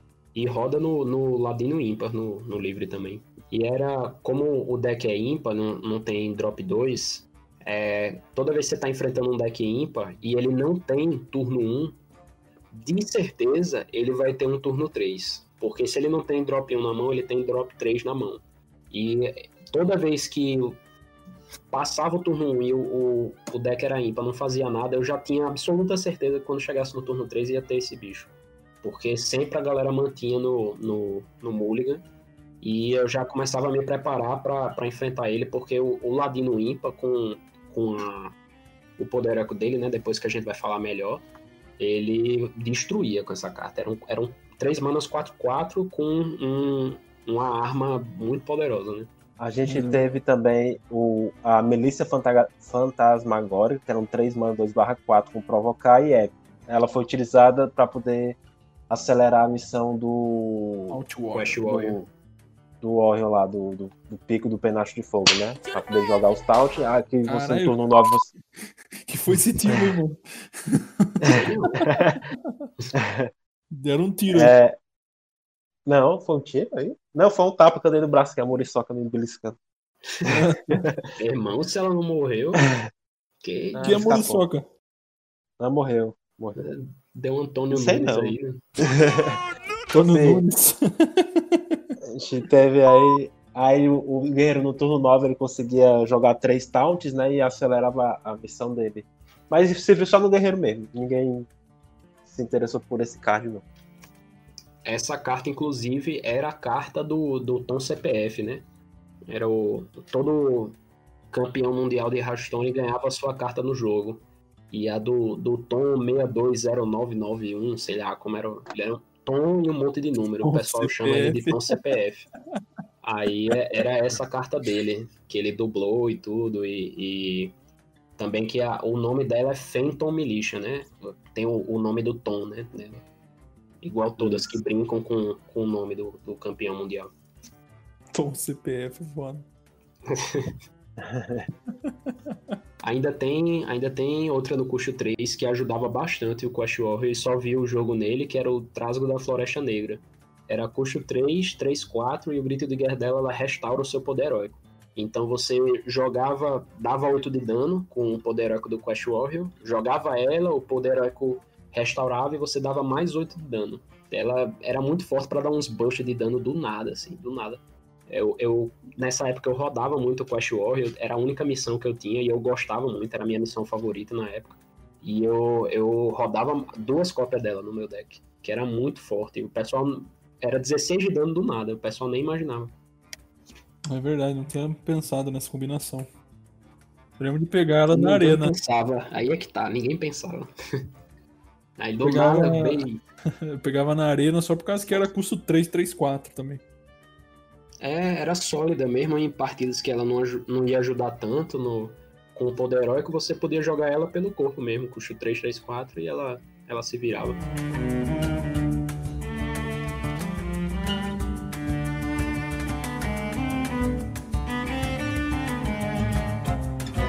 Passando pro custo 4, teve o Bebe Vida, que era um mosquitão louco. Que era uma fera, né? E tinha como grito de guerra: cause 3 de dano ao herói inimigo e restaure 3 de vida do seu herói. Isso aqui entrou lá na frente no deck de, de, de Calafrate lá do. No Xamã, principalmente. E ela também entrou no, no um deck que você gosta muito, que é o Rios Loki, viu? Ele rodou bastante no deck de Rios Loki. É, verdade. Aí também. era o drop 4. O, ó, o Extrator Saronita ou o Bebe Vida? Era o drop 4 desse, desse deck aí. Joguei muito também com esse deck, gostava demais. E aí jogava o Carniçal já depois. Exatamente. Ela era a versão jogável da. Ela era a versão jogável daquela carta custo 5, 4, 4, cause 3 de dano ao inimigo, aquela carta básica. Não sei o que, É verdade. heroína sombria, um negócio assim. Jogava uma Ela era a adaga, né? versão jogável dessa carta. A gente teve também aqui o Mestre das Areias, que era um lacaio é, épico, 4 manas 2/4, que ele tinha como de guerra comprar um elemental do seu deck. Ele começou a ver jogo só no Xamã, mas depois, quando chegou o Siamat, né? Siamat é um- Uhum. não lembro o nome É, dele. Siamat. É o Siamat, Seis, né? né? Tava confu- 6, 7. É o custo 7, 6/6, que ele tem como grid de guerra você escolher Fúria dos Ventos, Escudo Divino. Sim. Quando começou a, o Siamat rodar, aí como o Siamat é elemental, você rodava uma cópia desse card aqui nos seus decks Highlander para poder comprar o Siamat mais rápido. E depois, com a chegada do Zéfiro, também lá em Udun, é, ele também servia para comprar o Zéfiro. Outra custo 4 que funciona, tem a mesma função, né, do Mestre das Areias, é- foi a Flautista do Bosque, ela era custo 4, 3, 3, Demônio, e Grito de Guerra compra o lacaio com o menor custo do seu deck. Isso servia bastante, assim, você colocava o deck building, de, você fazia o seu deck de uma maneira em que ela comprasse as cartas centrais do seu combo. Ela rodava muito em deck combo, quase todo deck combo tinha era com ela e ela servia justamente para isso. Você, era, era fácil de você construir o seu deck de uma maneira em que ela te ajudava a comprar cartas muito direcionadas. É, o Druida rodava muito, muito essa carta em todo tipo de deck. O Druida tem mil decks combo, né? Em todos os mil ela tava. Se tem combo, tem Druida, né? Não tem mais correr. e vocês iam deixar passar o Verme Escama, o 4 mana 4 barra 4 fera. Que ele tem como grito de guerra, se tiver um dragão na mão, receba mais um de ataque e rapidez. Esse, essa carta aqui eu vi muito, eu enfrentei muito. Eu vi muito também. jogando jogando esse cardzinho na minha cara aqui. Lá no custo 5, né, que o Hugo ia falar, a gente tinha o autônomo da, de corda, que ele tinha como é, dobrar a cura ou o dano do seu poder heróico, né? Ele era um mecanoide 5 manas 4 4. Ele servia também, inclusive, lá pro, pro Warrior, né? O Warrior dá 16, os 16 de dano que o, que o Rafa falou há pouco. Realmente ele vale a pena. Ou então para poder você maximizar o dano de, de, de caçador, enfim. Isso aqui viu em alguns decks, poucos decks. Eu lembro também que esse mechzinho aí rodou muito coisa de OTK nele com poder heróico. Ele usava o cubo para poder replicar ele várias vezes na mesa e conseguia matar, principalmente de Hunter. Tinha várias vezes ele na mesa e isso deixava o poder heróico gigantesco e o cara conseguia matar, tipo, restaurar o poder heróico para dar duas vezes, enfim. Eu vi muito rodar isso daí também a mais sólida e, e, balanceada, assim, eu acho que foi a macieira apodrecida, né? 4/5 tinha provocar e como último suspiro ainda restaurava 4 de vida do seu herói. Tipo, era uma boa segurada na mesa, né? Além de ser um taunt, ainda dava uma curinha depois. Alguém saiu aí? Alô, alô? alô? Tá me ouvindo? Sim. Sim. Tá me ouvindo, então? Eu vou cair, vou ter Ah, tá. Eu é o Jacana. Estão me ouvindo?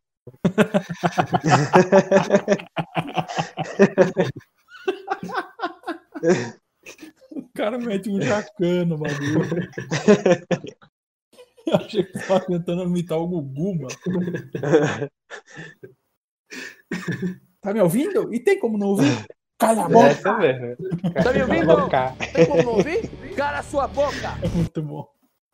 Aí a macieira apodrecida, ela rodava muito no, nos dois decks de provocar que tinham o, o guerreiro, o Quest Warrior e o, o druida de provocar também. Porque além dela proteger, ela dava essa cura. Também ela só rodou nesse ciclo da, do Bosque das Bruxas. Assim que lançou o Boomsday, surgiu mais provocares legais, mais coisas legais, e, e ela perdeu espaço na curva 5, o pessoal parou de rodar. Aí ela só rodou mesmo no padrão e de Bosque das Bruxas. Depois disso não viu mais jogo. A gente teve também no custo 5 o, o Urso do Bosque das Bruxas, né? Que era uma fera, 5 manas 3 barra 12, que ela tinha como grito de guerra, perca 1 um de vida para cada card na mão do seu oponente. E tinha ela era uma... E tinha provocar. Ela, ela era bem forte, uma fera. Você conseguia, se você quisesse jogar, geralmente você conseguia jogar uns 5 manas 3 barra 6, 3 barra 7. Só que a gente tem o nosso querido druida, que conseguia tirar do deck, aliás, tirar do deck não, morrer, conseguia ressuscitar o urso. Você tinha também o, o Caçador de Último Suspiro. O Caçador de Último Suspiro, que evocava esse, esse urso direto na mesa, que aí ela, ela vem como 3 barra 12. E aí, se você não tirasse, você tinha um demônio lá 3 barra 3 que invertia a vida, a vida e, e o ataque, aí ela ficava 12 barra 3 e conseguia dar 12 de danos você tinha um card, eu não lembro qual foi exatamente a expansão, que você duplicava o, o, o, a vida do Minion, que era do druida esse card, eu não lembro qual a expansão exata. Que aí esse urso chegava. Pronto, esse urso chegava 3 barra 24. Que ele chegava bem forte, enfim. Esse urso conseguiu ver o jogo um, um, bocado de tempo, inclusive ele teve a arte alterada, né? Antes ele parecia uhum. um, um, ele um fantasma, azul, não sei o que, né? Espectral, aí mudaram pra esse aí que é, parece mais um urso mesmo com, com possuído. Um, um, urso possuído. Sobre esse urso, o, eu gosto bastante do design dele, porque é aquele design simples do Hearthstone que consegue permitir várias, vários tipos de jogadas diferentes. Como você comentou, ele, ele era útil em diversas situações. Ele é, em, em lacaios, em decks que ressuscitavam lacaios, em decks que evocavam lacaios do deck, em decks que é, tinham sinergia com recuperar a vida, em decks que tinham silenciar, que, que trocava ataque por vida. É, e ela, assim, é, é um RNG, porque você não sabe quando você vai comprar ele, nem sabe quantas cartas o oponente vai ter na mão dele quando você vai jogar. Mas é aquele RNG controlável que você escolhe quando vai jogar, se você quiser ela com mais vida, se você quiser ela com menos. E ela é muito flexível. Eu gosto bastante dessa carta também. O Witchwood, no geral, que é o boss das bruxas, né, trouxe bastante carta com mecânicas interessantes, assim, mecânicas bem únicas, que não se repetiram, mas que são, assim, o que eu considero bom design de, de carta. A gente vai chegar agora no custo 6, que eu vou começar falando do horror musguento. A gente vai começar a falar agora do, do, do das cartas banidas, que foram bani banidas, não, que foram rotacionadas, ou então a gente vai falar uhum. especialmente só delas separado, das rotacionadas? Eu acho melhor falar separado. É, vamos falar separado. Tá. Porque então vamos começar. É tão maluco que, que é melhor falar separado, né? Na minha opinião. Então, no custo 6, a gente tem o Horror Musguento, que eram 6 mans 2 7, épico, que tinha como grid de guerra destruir todos os lacaios, os outros lacaios com dois ou menos de ataque. Ele servia para duas coisas. Primeiro, matar a Inventora Risonha e os seus Anoeltron lá. Que chegou e dois, matar os mana vivo do, do druida. Pronto, ele servia só para isso. De Sim. resto, só via isso. E a arte dele é parecida com o lado dos monstros S.A., que eu não tô lembrando o nome dele. Tinha o Alzowski e o Sullivan. Sullivan, né? Sullivan. É. Isso, é. E, e, tipo assim, parece que a Blizzard meio que preveu que ela ia lançar a Inventora Risonha na, no projeto Kabum, né, velho? Porque. Eles já sabiam, eles fazem as eles cartas. Eles lançaram assim. já esse é. counter pré-lançamento pré dela. Acho que no, é, no. Aí a gente só tem agora no custo 7 a Azalina, né? A Azalina Furtalma, que era um, um Akai lendário 7 manas 3 3, que ele tem como grito de guerra substituir sua mão por uma cópia da mão do oponente. Era basicamente para fazer combo. Quem gostava muito dessa carta que era o druida para variar. Mas essa carta não só para combo, mas para decks controle, assim, também, quando esgotava os recursos, e nessa época de, de boss das bruxas, no, no ano do corvo como um todo, tinha muito deck lento, muito deck controle. Foi um meta bastante lento, assim, que, que deck agro não via tanto jogo. Era o que você vinha a maioria dos decks rodando e a maioria das pessoas gostando eram decks que seguravam bastante o jogo para ter um late game fantástico, fazer sinergias malucas no late game, enfim.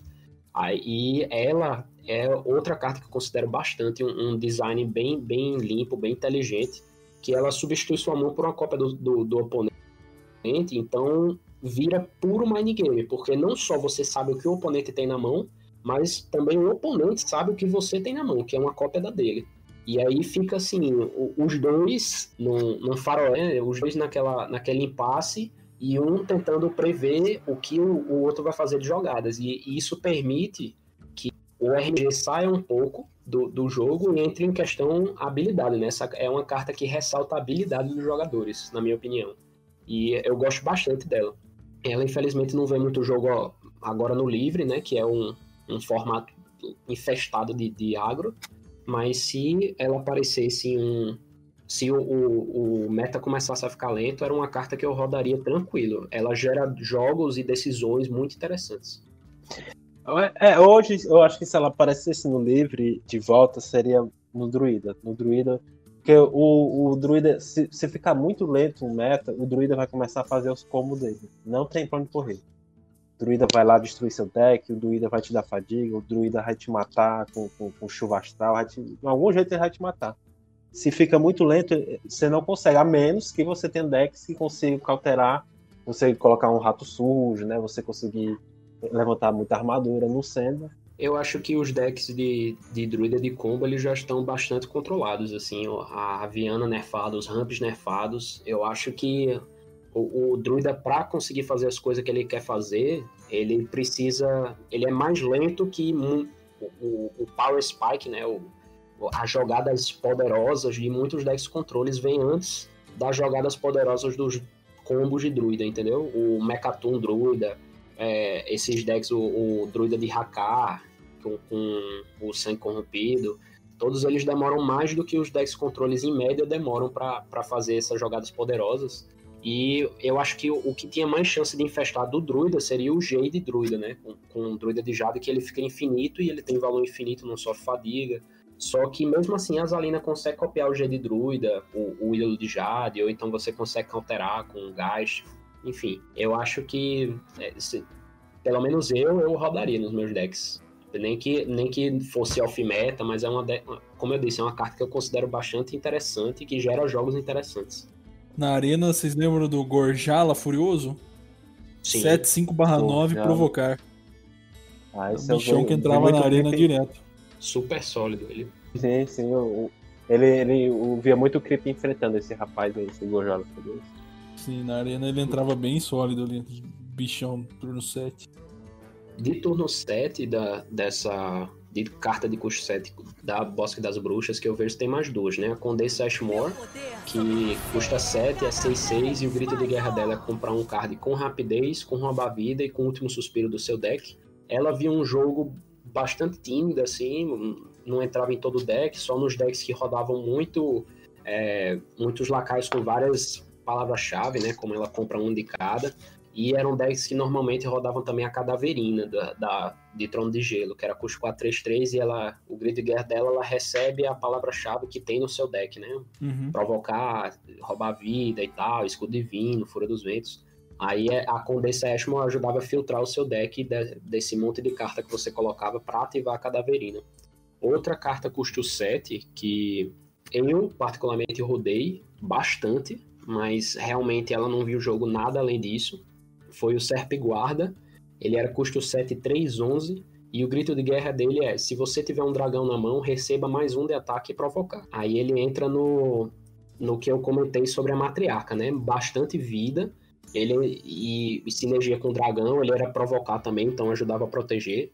Ele me salvou e deu muitos letais na minha época de, de Dragon Priest. Ele tinha essa, esses 11 de vida e mesmo que eu jogasse ele sem provocar mesmo, o oponente ignorava ele e eu voltava com 22 de dano na cara, ou mais, né, 44 de dano. Ele ajudava muito, muito o deck a sobreviver e a conseguir ter armas de, de late game. Aí é uma, uma carta que não rodou no meta, né, mas rodou pra mim, né. No seu meta. É, no meta do meu coração.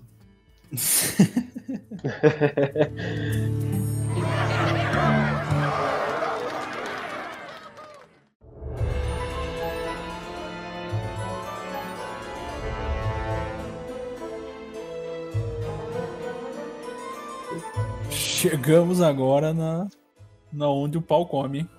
Na onde o filho chora, a mãe não vem. É onde o filho chora, a mãe vê e dá mais tapa. Exatamente. Façam as honras aí, podem ficar à vontade. Eu vou falar do pá, deixar o ímpar aí pro Rafa, que o Rafa gostou muito de falar de ímpar. falar aqui do pá, né? Seguinte, quando foi é, anunciada a expansão Brock Boss das Bruxas, foi mostrada, inclusive, a nova mecânica, entre aspas, né? Que era basicamente você deixar o seu deck ou só com cards e custo de mana par, ou custos de mana ímpar. E para isso, quando você, por exemplo, deixava só custo de, de mana par, você adicionava o Gin, Gin Greenmane, né? Que ele era. O Gen, né? Gen que ele era um 6 mana, 6 barra 5, que ele tinha ele, é, início do jogo, né? Aquela palavra-chave. Se você só tiver cards pares né, no, no, seu deck, o seu poder heróico inicial custará 1. Ou seja, no caso do Paladino, em vez de você evocar um Dude lá, um, um recruta do, do Punho de Prata, por 2 de mana, você evocar por 1 um de mana. No Xamã, você em vez de evocar um totem básico aleatório por 2 de mana, evocar por 1 um de mana. E assim ia. É, alguns, algumas classes se beneficiaram muito desse, disso aqui, principalmente Xamã e Paladino. Foram os dois, duas classes que se beneficiaram muito dessa mecânica, mas teve, por exemplo, hoje em dia você tem no livre um deck de, de Hunter pá. E é um deck bem, bem agressivo, bem forte. Roda bem. É, roda muito segredo. Roda muito segredo, enfim. Aqui, basicamente, era o, o roubo, né? Era você você pensava assim, quando foi anunciado o Gen, o Gen e, e o Baku, com essas, com essas nomenclaturas, né? De você ou ter só custo par, só custo o pessoal torceu logo o nariz. Ninguém vai querer fazer um deck só de par, ninguém vai querer fazer um deck só de. Perde muita coisa. É, pe- perde sinergia e não sei o que. Chegou os dois, os dois simplesmente destruíram, explodiram a cabeça de todo mundo. Toda expansão que vem depois dessas que o pessoal não se preocupava se era forte ou era fraco. Era se a carta era pá ou ímpar. É pá, ah, é boa, vai entrar no Guin. É ímpar, vai lá pro Baku. Não queria saber se era forte ou fraco. Tanto que aí eu vou dar um spoiler aqui para acabar com a vida de vocês. É, eles não duraram duraram cerca de um ano no meta. Geralmente os cards passam dois anos, principalmente nesse aqui, que o Boss das Bruxas ela foi a, a da- expansão inicial, a, a expansão, a expansão que abriu o ano do Corvo. Ou seja, ela ia durar dois anos, todos os cards de Boss da Bruxa. No caso dos cards de custo desse- dessa sinergia pá ou ímpar, durou só um ano. Eles foram forçadamente rotacionados um ano depois, porque realmente tava um saco. O meta tava um saco. Tanto que vai chegar, acho que é o ringue de Rastakan, e não muda. Simplesmente não muda o meta, porque o Paladino ímpar, ele não quer saber, ele, ele tava ganhando de todo mundo. E aí você tinha o Shaman Pá, tinha o Paladino ímpar, tinha o, o, o Ladino ímpar, que eles continuavam fortes, independente das cartas e, e dos decks que as pessoas quisessem montar. Então eles foram meio que rotacionados à força. Fala das cartas pares também, das outras cartas de classe. A gente teve só lá no Xamã, inclusive, que era o. o eu tenho só o nome em inglês aqui, que era um 2 manas, 2 barra 3, é o Mur, Murks Park Il, né? Que é uma, tipo uma, uma enguia elétrica. Em Que era uma fera. É, em guia faz charco. Pronto, essa mesmo. E ela tinha como grito de guerra se você não tivesse. é, se você tivesse só é, cartas de custo par. Lembrando a vocês, zero é par. Então, se você tá com custo zero, continuava sendo par. Então, se você tivesse só carta de custo par no seu deck, você dava 2 de mana. Essa, essa curva 2 do, do, do Xamã era muito forte, porque ele já entrava um corpo 2-3, causando 2 de mana. Dano. É, causando 2 de dano, foi mal. E era só isso. O, esse foi o único card de custo par com sinergia com o game. E, e aí o game, quando ele entrou, ele, ele criou um deck mais forte na, naquele momento, que foi o Paladino Par. O Paladino Par era muito opressor, ele era um mid-range, mas ele era muita jogada forte. Chegava ali no turno 4, um 4 3, jo- chegava no turno no turno lá do Lich King, era um 8 8, um Tyrion. O cara não conseguia, era simplesmente uma bola de neve. E ele conseguia encher também de, de, de Dude lá na mesa de, de, do recuo do, do punho de prata. E ele conseguia buffar esses recrutas, tinha a benção dos reis, enfim. Tinha Era um Valanir, deck muito forte. Tinha Valanir, tinha aquela outra arma 8 manos 3 4 que eu também falei na- nas armas do Paladino. Era um deck muito forte, muito forte. Mas o que deixava ele mais forte, sem sombra de dúvida, era o chamado das armas, que na época, quando começou aqui custando 4. E aí você jogava 6 manas, que eram 3 minions de 2 de custo, por 4 de manas e filtrava seu deck. Era bem forte mesmo. Tanto é que foi nerfado e ele morreu, né? Desapareceu Uhum. por completo. E até o povo Exatamente, ficou a- dizendo, reclamando, não, agora, agora que nerfou, é, já era, porque nerfou, ela vai entrar agora no Paladino ímpar. É, foi um buff pra carta, foi não sei o que, o meta vai piorar. Mas não tinha nada a ver, né? Porque quem, quem falava isso não entendia o porquê da carta ser forte, né? Porque com- ela Exatamente. entrando no Paladino ímpar, ele ia puxar lacaios custo 1, não custo 2 mais. Aí ela, você gastar 5 de manos pra puxar 3 lacaios de drop 1 é, é bem, bem ruim.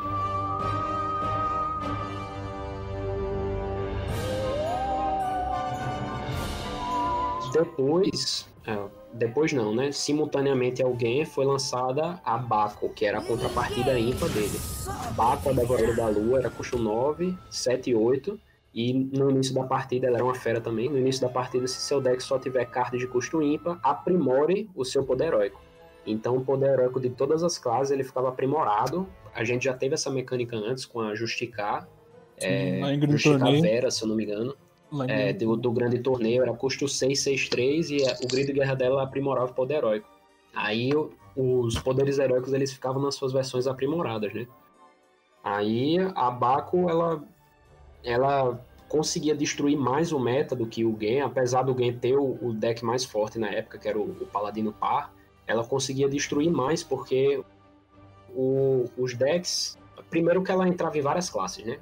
Era muito fácil você fazer deck de Baco porque o seu poder ficava aprimorado, ficava forte e você conseguia fazer jogadas muito fortes e principalmente agressivas. Então eram decks agressivos, ou seja, não precisava de uma qualidade de cartas excelente, bastava ser muita carta, muito poder no início do jogo. E ela, além disso, eram cards baratos, né? Então, ou decks baratos. Então, você tinha o Paladino Impa, que era um dos decks mais fortes, e ele tinha só a Baco e o Leroy de lendária. O resto você podia colocar, era tudo comum, rara, no máximo, entendeu? Ela o Ladino Impa a mesma coisa, rodava ela e o elemento estável de mira, no máximo o Leroy também, e era o resto das cartas era comum, rara, esse tipo de coisa, era muito fácil de você montar um deck com ela. E uma vez que você craftava ela, você tinha toda uma gama de decks para escolher, né? Você tinha o Paladino Impa, você tinha o Ladino Impa, o Mago Impa, um bocado de decks que muitas vezes utilizavam várias cartas em comum entre eles. O único realmente caro desses aí era o Guerreiro, né? Guerreiro Impa, ele era um deck mais controle e aí ele ficava um pouquinho mais caro para poder montar. Isso, é, era verdade. Aí, junto com ela, veio aquele gato preto, né? O, que o Daniel já falou, que era a carta de classe do mago. Outras cartas de custo ímpar. Teve a do druida, que era custo 5, 2, 6 provocar, era uma fera. O nome dele era Servo da Penumbra. E se ele só tivesse carne de custo ímpar, receba mais 2, mais 2. Então ele ficava um custo 5, 4, 8 provocar. Era muito bom, só que o, o deck ímpar de druida era muito ruim, então ele não viu jogo nenhum. Outra carta custo ímpar, né, ou que tinha sinergia com deck ímpar, era de sacerdote, a mariposa cintilante. Ela era custo 5, 4, 4 fera, e o grito de guerra, se o seu deck só tiver carta de custo ímpar, dobre a vida dos seus outros lacaios. Então era para fazer aquele combo de de dobra-dobra, né? Ela entrava no lugar justamente do espírito divino, né? Que é a, a magia custo 2 que dobra a vida de um lacaio. Que por ser pai, ela não entrava no, no deck de sacerdote ímpar. E o, o, fogo interior, que é a carta que iguala o ataque à vida, poderia entrar.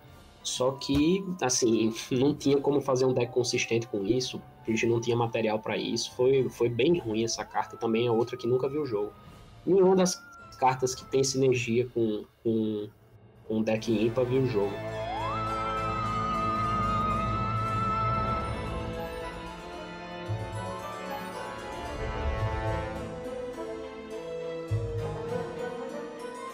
Bom, pessoal, agora que a gente falou de todas as cartas, e todas não, né? Toda vez eu falo que é todas, mas não são todas, porra, é as mais relevantes.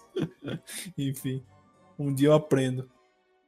Vamos dar uma faladinha agora dos decks da época, então. É, não é segredo para ninguém aí. Você que ouviu o cast até aqui tá ligado que o Paladino ímpar dominou o meta. Muito bem curvado, colocava uma pressão foda ali com um monte de recruta, né? E para mim o meu terror da época também o Kingsbane Rogue, que né, já vinha forte e recebeu mais algumas coisas aí para deixar ele ainda mais forte. Mas como eu era pobre e não tinha pó para montar esses decks, eu jogava bastante de tempo mage e fiquei muito feliz com as cartas que chegaram para ele, principalmente aquela lá do custo 3 que dava 5 de dano dividido na mesa. Só que o tempo mage vai ficar mais legal ainda na próxima expansão, que vai chegar umas cartas aí que vão favorecer demais o tempo mage. Mas ainda assim, na época eu rodava legal. E como a gente já falou também, o Spiteful Priest, Spiteful Druid. Ideias bem parecidas, e na minha opinião o Druid era mais eficiente, né? Mas também os dois também bem presentes ali. E falando sobre as cartas banidas ali, o Baku para mim foi a que eu mais usei, na verdade. O, o Gen eu acho que eu nem cheguei a craftar na época. Eu usei mais o Baku mesmo, tanto no Paladino quanto no Guerreiro. Nunca fui muito jogar de Guerreiro, mas tentei arriscar na época também. Eu também, só craftei o Gen na, na hora de rotacionar. Craftei ele dourado porque recebeu o pó integral. Mas pois o... bem. É, falei aí, Daniel, primeiro. Pois bem, é... o cara já, já vem assim. o cara é porque eu pensei que eu podia entrar, né? Eu ia começar a introdução. Mas olha, Valeu, olha o impacto. Rafa. Pois bem. É... eu vou relembrar que o Hugo já falou do? De Paladino aqui, ele realmente ele mandou no meta aqui nessa época aqui, com suas versões ímpar e pá. Eu vou só relembrar aqui vocês é, do nosso querido Spiteful Druid, que o, o Hugo falou, mas Patinfu Druid ficou bem forte nessa época aqui. Ele tinha um ramp bom, tinha uma meninazinha lá, uma plantinha 3 manas, 3 barra 1, que tinha como último suspiro dar um cristal de mana vazio. Ela rodava muito bem. Spatful Druid rodava bem por um motivo, que é o mesmo motivo de ter ficado forte lá em Cavaleiro do, do Trono de Gelo. Infestação total. Continuava forte, infestação total. Continua até hoje, muito forte essa magia. A gente tinha também o Big Spell Mage, que embora não fosse um deck assim extremamente opressivo, tal, ele conseguia se, se ele conseguisse arrastar até o final da partida, ele, ele, levava o jogo. E a gente tinha também um que a gente falou de Paladino pá, Paladino, Paladino pá, Paladino mas tinha também um, um, deck amado que eu amo de coração, Morlock Paladin. Morlock Paladin bem forte, ainda continuou forte. Chamado da, enquanto o chamado das armas custava 4, Morlock Paladin estava forte. Ah, e só mais um adendo. Não esquecer do bruxo. O bruxo continuava no meta, o bruxo mandava no meta também, junto com a, a versão de Cube Warlock. E também quem tivesse enjoado de Cube tinha a versão Zul, né? Zul sempre tem um Zul Warlock rodando. E tinha essa versão Zul, que na versão Zul dessa época quem rodava, inclusive, o Gul'dan Furta Sangue, né? Como eu falei na, na, no episódio de Cavaleiros do Trono de Gelo, o que ressalta a identidade do Rastone e a identidade de cada classe é o poder heróico, né? Que é uma coisa diferente que não tem em nenhum outro jogo. Você tem aquele recurso disponível sempre para você. E o, esses poderes heróicos aprimorados e também o custo dos poderes heróicos custar 2 foi algo pensado lá no início do jogo, em que, assim, o custo do poder heróico foi já pensado de início, né? De ser sempre 2 e, e ter um valor para ser 2. E o poder aprimorado, ele foi pensado lá para você usar ele, começar a ter ele no turno 6, né, com a Justicaveras. Você jogava ela no turno 6, ela dava o grito de guerra e aprimorava o seu poder heróico. Então era um poder heróico pensado pro late game, você só ia ter acesso a ele no late game.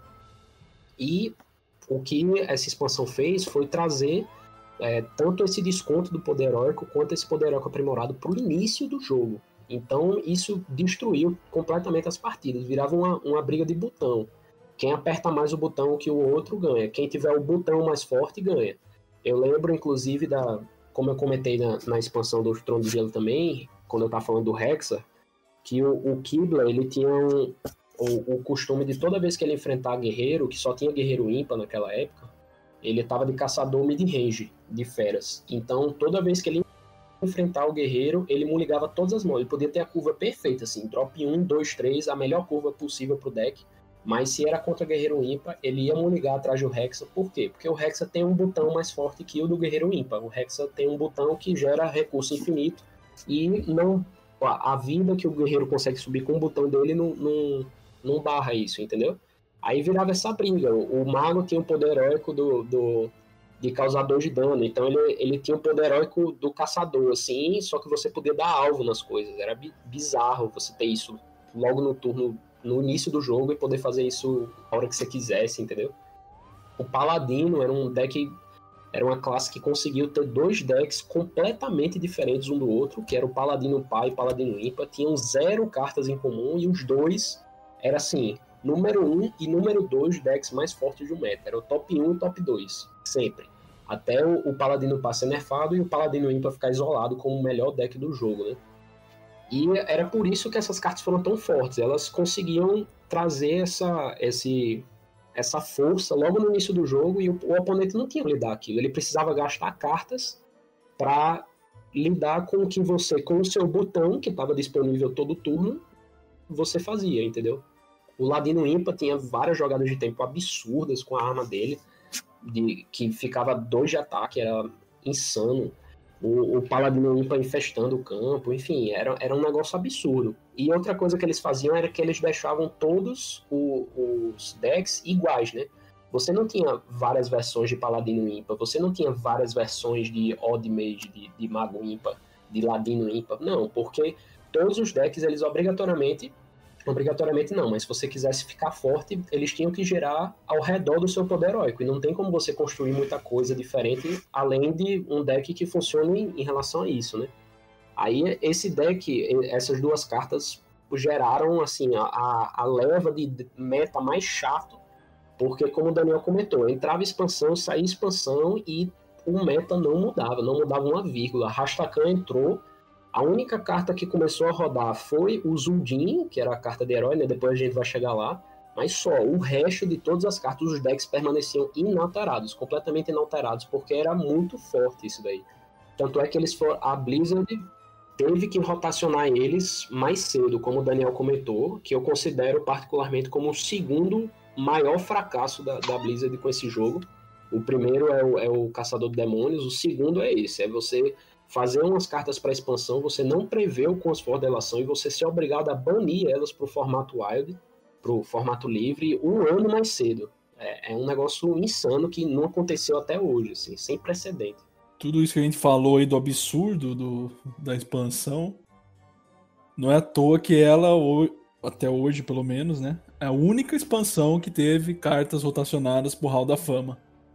Nenhuma outra teve, e todas foram rotacionadas naturalmente, de acordo com a ordem dos últimos dois anos, para o modo livre. Essa, além de sido rotacionada antes do tempo, ainda foi pro Hall da Fama. Né? Não, não, simplesmente rotacionou. Exatamente.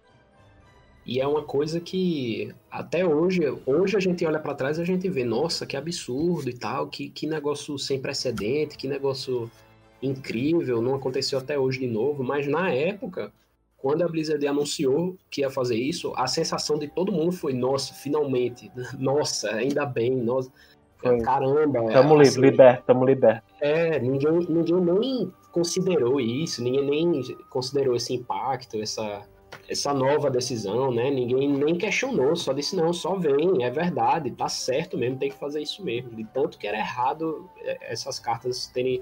É, são erros de design gravíssimos, gravíssimos mesmo. Que durou um ano. Um ano da gente sofrendo com esses dois no meta, e era, como eu falei, a gente não interessava se o card era bom ou ruim, se era fera, se era elemental. É pá ou é ímpar? Era essa a discussão. É pá? Ah, então é boa pro, pro ninguém. É ímpar? Ah, então é boa pro Baku. E não interessava também qual deck você tava e qual deck o, o oponente tava. O que interessava era o seu botão é mais forte que o dele.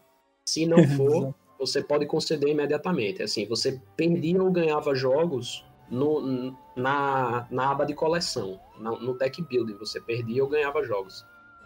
Antes de botar no clicão jogar, ou antes de clicar no botão jogar.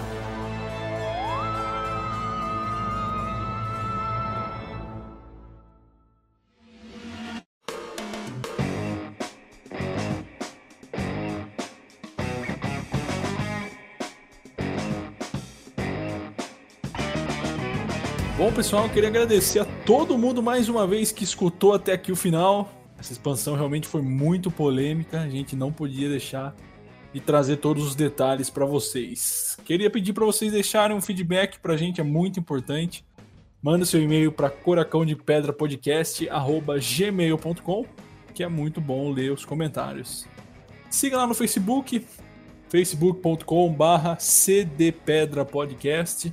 Instagram também, cdpedra. Tem canal no YouTube, estão em todos os agregadores aí. É só você escolher o seu favorito e passar a acompanhar. Queria agradecer mais uma vez aí meus amigos Daniel e Rafael, a dupla sertaneja, por favor. Recado pra turma. Valeu, pessoal, por escutar, por ter paciência aí. A gente descascou bastante essa expansão, realmente trouxe muita angústia para quem jogou na época. E mas tá aí, a Blizzard errou, eu acredito que para mim com esse erro ela não volta mais, ela vai voltar com novos erros, como ela tá fazendo ultimamente, né? Mas aí ela vai aprendendo, é possível que ela vá aprender, ela escutando a comunidade e tal, ela consegue aprender e buscar errar menos. Então é isso, pessoal. Acho que deu para entender o, o, o, porquê dessas cartas serem tão quebradas e porquê de ter tanta polêmica em relação a isso. Até inclusive o, o, o pacote de Bosque das Bruxas era, eu me lembro do, do, do robô matemático do, do YouTube de, de Rastone, ele fazia é, análise dos pacotes, né, de quais pacotes valiam a pena, e o do Bosque das Bruxas, o que mantinha esse pacote valendo a pena era única e exclusivamente a Baco e o, o Gain. Depois que eles rotacionaram, o pacote mostrou que era, que era um lixo em si, a expansão. Era uma expansão que só se sustentava por causa dessas duas cartas e elas dominavam completamente o meta. É, eu espero que a Blizzard jamais repita esse erro, como o Daniel falou. Cometa novos, né? É, se possível, se possível não, né? Mas é o que tem pra hoje. É. Bom, pessoal, então eu queria agradecer de novo vocês por terem escutado até aqui. Sei que não é fácil escutar tanto tempo assim de podcast, mas para você que curte Hearthstone e viveu a época principalmente dessa expansão, você aposto que vai escutar até o fim. Você também que não viveu a época, mas é, curte o jogo hoje, tipo, é muito legal olhar no passado e ver como é que foi, como é que o jogo chegou até onde ele tá hoje, certo? Bom, queria deixar aqui o convite para você não perder o próximo episódio da nossa série de história, que vai falar sobre nada mais nada menos que o projeto Kabum.